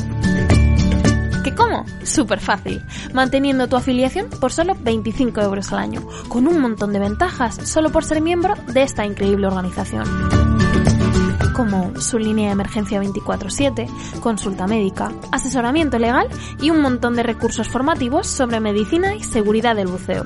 Multitud de descuentos especiales a la hora de adquirir tus equipos, salir a bucear o comprar productos y merchandising de la tienda Dan. Y además, cuando llegue el momento de volver a bucear, estar afiliado a Dan Europe será la mejor opción para obtener la mejor oferta en tu seguro obligatorio de accidentes de buceo. Si siempre habías elegido como buddy a Dan Europe, ayúdanos renovando tu afiliación ahora por solo 25 euros. Y si es la primera vez, descubrirás que ser buzo Dan tiene la mar de ventajas. Por una organización que vela como nadie por tu seguridad como buceador. Afíliate ahora a Dan Europe. Estamos de enhorabuena. Al otro lado del espejo, por fin sonará junto al mar. En Radio El Campello. Ahora puedes escuchar la radio del buceo y el mar también en la zona de Alicante. Sintoniza Radio El Campello en el 107.3 de la FM de tu receptor. Como siempre, la noche del sábado a las 22 horas. Si te apasiona el mundo submarino y el mar, al otro lado del espejo es tu programa.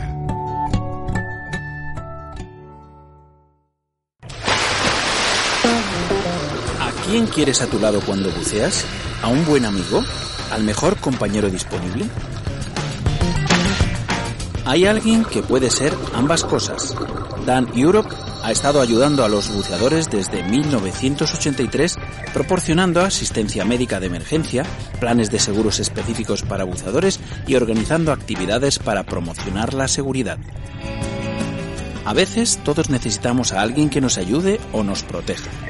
Cuando se trata de buceo, este alguien es Dan. Únete a nosotros en daneurope.org. Nadie sabe lo que puede hacer hasta que decide intentarlo. 1949, Ludovico Mares diseñó y fabricó sus primeras máscaras con un objetivo claro, compartir su inmensa pasión por el mar con el mundo. Diving, snorkeling, freediving, spearfishing, entra en una nueva experiencia. ¿Estás preparado para emociones mucho más profundas? Tecnología, vanguardia, innovación y el mejor diseño italiano. La chispa que enciende el engranaje Mares sigue siendo la misma que hace 68 años, la pasión. ¿A qué profundidad te llevarán nuestras aletas? Todo lo que no te da el mar, lo tiene Mares.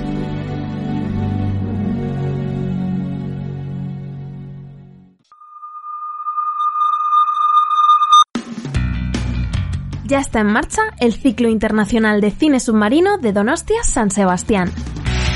¿Te gustaría participar? Ya puedes enviar tus obras, fotos, cortos y documentales a la 44 edición del concurso más prestigioso de nuestro país, el CIMASUB. Manos a la obra, no hay un minuto que perder. Recuerda, puedes enviar tus obras hasta el 15 de septiembre. ¡Qué pasada! ¿Qué cómo? Encuentra toda la información en su web www.gmail.com y aprovecha la oportunidad de mostrar al mundo tu talento.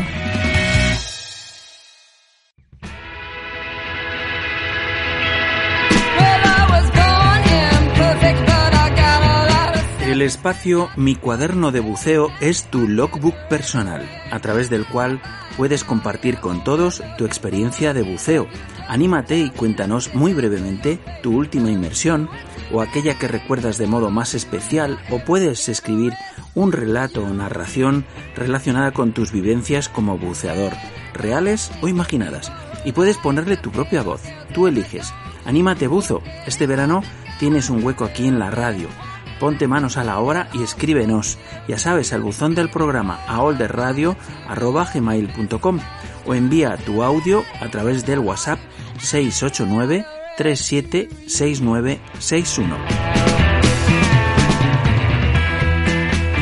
Esta semana tenemos un magnífico ejemplo de relato a corazón abierto, literalmente, que nos envía al correo del programa desde Zaragoza nuestro amigo Julio Ortiz Salazar y que titula Un largo intervalo de superficie.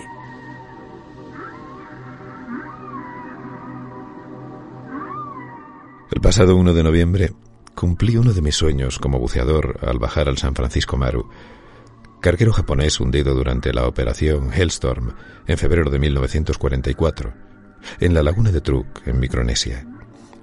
50 minutos de inmersión para hacer 13 minutos de fondo a 53 metros y deleitarme contemplando el gigante sumergido y los famosos carros de combate sobre su cubierta de proa. Horas después, otras dos inmersiones, estas muy someras, en sendos pecios de aviones japoneses, un bombardero Betty y un hidroavión Emily, pusieron fin a un increíble crucero que era mi autorregalo de 60 cumpleaños. Sin embargo, durante el mismo había sufrido una enfermedad descompresiva tipo 1, dolor en el hombro, que me tuvo un día de secano. Y aunque no me impidió continuar, como ya he relatado, las cosas no podían quedar allí. Habíamos hecho muchas inmersiones profundas, y una sobre todo en Dientes de Sierra, al acabar la cual presentamos síntomas tres de nosotros. Yo al menos tenía que saber qué había sucedido, y asesorado por un buen amigo, un conocido médico hiperbárico, me sometí a un estudio que determinó lo que me temía. Presentaba un foramen oval permeable bastante importante. Aunque más de 10 años y 600 inversiones, nunca había tenido el menor síntoma de EDS y tenían que ocluírmelo o debería abandonar la práctica de mi gran pasión. Así, el 21 de diciembre, un gran equipo de profesionales me sometió a un cateterismo que transcurrió a plena satisfacción, pero implicaba estar seis meses sin bucear hasta que se completara la cicatrización. En junio podría volver al azul si, como esperaba, el tema se había solucionado. Y poco después comenzó el COVID y el maldito confinamiento. Días de tristeza, agotamiento de trabajar al límite, con mascarillas dobles, gafas, pantalla, bata impermeable, para qué contar. Pero afortunadamente la asistencia a los Blue Dreams virtuales, el escuchar los podcasts de este programa, el ver vídeos propios y ajenos, el seguir leyendo y estudiando temas de teoría de buceo técnico, me han permitido controlar mis ansias. Cuando el pasado martes empecé a preparar el equipaje, al coger el ordenador, vi que no tenía pila, y tras cambiarla ya estaban los días sin sumergirlo. Nada menos que 243. Y a los que tendría que añadir otros tres antes de volver a sentir el agua rodeándome. Solo en mis dos primeros años como buceador, en que no volví a sumergirme hasta el verano siguiente, había hecho intervalos de superficie tan prolongados. Y finalmente, hoy, 18 de julio, más de ocho meses y medio después, he podido volver.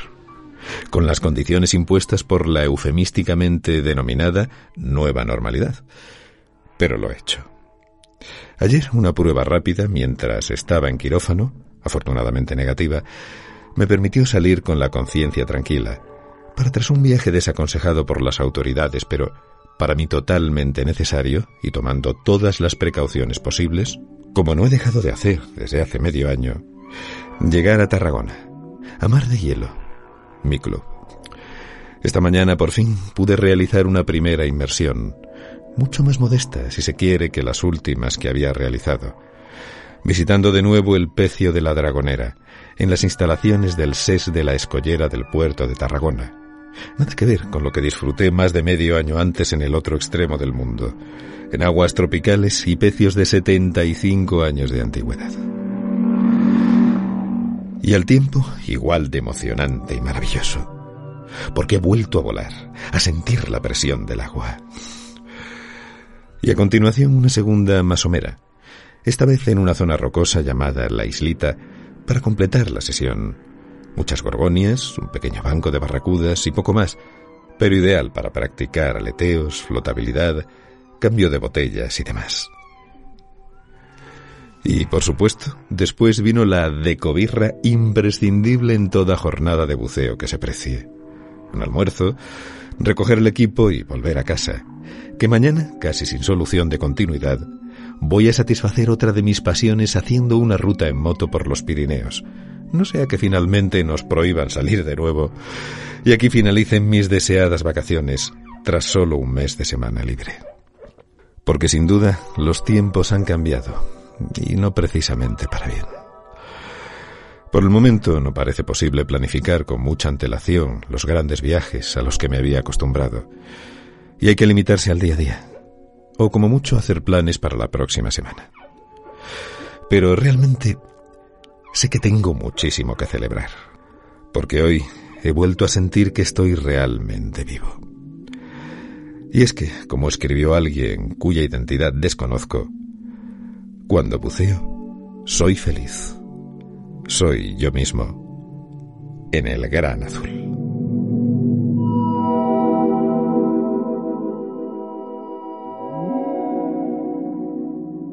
Bueno, pues una maravilla de experiencia personal la que nos cuenta Julio Ortiz, que entendemos perfectamente y nos ponemos en su piel gracias a este magnífico relato. Y además hemos tenido la suerte de contar una vez más con el gran Jorge Calleja para prestarle su voz. Maravilloso. Pues nada, animaros buzos, ya sabéis, la semana que viene más relatos e inmersiones. Envía el tuyo.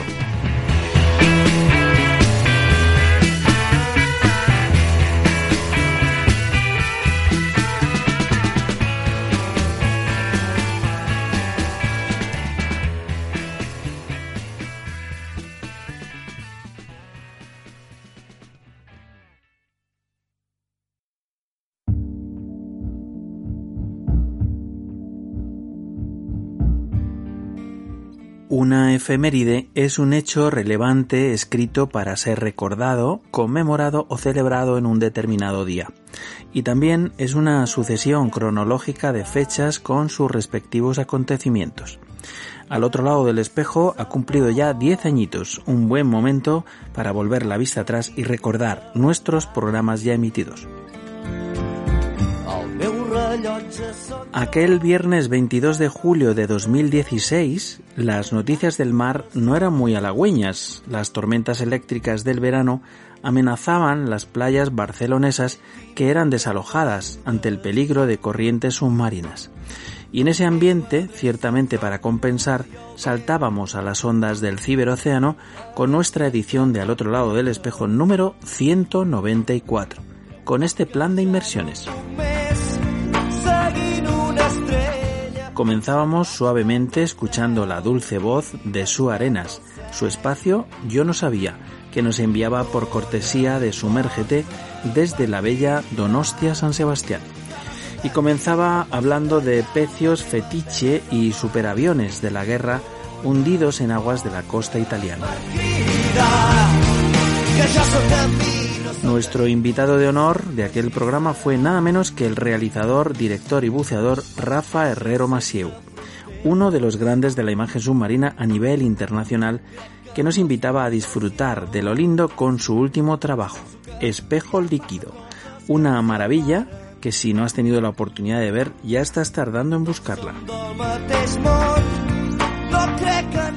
Buceábamos encantados con la escuela de Zoea de Madrid en la inmersión de Biología Marina de la semana. con Inés García como guía habitual, y en ella descubríamos las peculiaridades de la gigantesca medusa Nemopilema nomurai, una especie de medusa de la clase de los estifozoos que se encuentra en los mares circundantes a Japón. Flipante. Las noticias de Monty, la sorprendente compilación de noticias que nos dejaba caer el compañero Javier Monty Montero, recién llegado nada menos que de las islas Seychelles, o de Sitges, no recuerdo muy bien, pero siempre cargado de interesantes notas bañadas por el padre océano. patrimoniosubacuático.net nos regalaba el tiempo de la arqueología conducido y presentado por Lucas Sainz en su espacio La Conjura de los Pecios, donde destacaba sus prácticas de diplomatura en el pecio del Bou Ferrer en la Vila Joyosa. Le echábamos una mirada al Nautical News Today, las noticias del mar, que dirigía Sergio W. Smith, y que nos proponía interesantes temas de la actualidad de los deportes náuticos, como el nuevo récord mundial del buceo en apnea. El campeón William Turbright acababa de batir el récord de peso constante sin aletas bajando a la friolera de 102 metros de profundidad. Casi nada. Le pusimos voz a la narración de Eric Douglas, traducida desde la Scuba Diving Magazine, la historia del buceador experimentado que murió accidentalmente bajo el hielo en circunstancias que sorprenderán a los oyentes. Y con las habituales propuestas de actividades para hacer más llevadero los días siguientes hasta una nueva conexión, nos dábamos otra semana más por bucear. Un programita más que forma parte de nuestro patrimonio radiofónico y que está a vuestra disposición en nuestro sitio de al otro lado del espejo en ivox.com.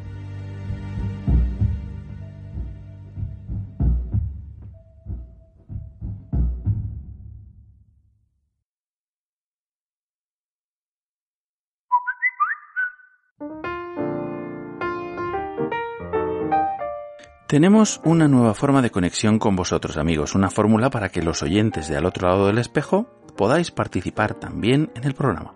Una vía a través de la cual ya puedes enviarnos tus audios, porque queremos escucharte y que te escuchen. Nos puedes contar tus experiencias como buceador, esa inmersión que te dejó fascinado, un viaje inolvidable o esa anécdota que te mueres por contar a tus amigos. O quizás sois un centro de buceo o un club de hombres rana que acaba de poner en marcha una iniciativa y queréis compartirla con toda la comunidad, qué sé yo. Ahora te toca a ti. Cuéntanos cuál ha sido tu mejor inmersión de las vacaciones, o si lo prefieres, un micro relato ambientado en el mundo submarino, un comentario que te apetezca hacer al programa, o simplemente un saludo, quizá desde tu crucero vida a bordo. O por qué no, invitándonos a bucear, a comer o a tomar unas cañas. No te cortes, sé tú mismo. El número de WhatsApp de al otro lado del espejo es el 689-376-961. Esta vez queremos escucharte a ti.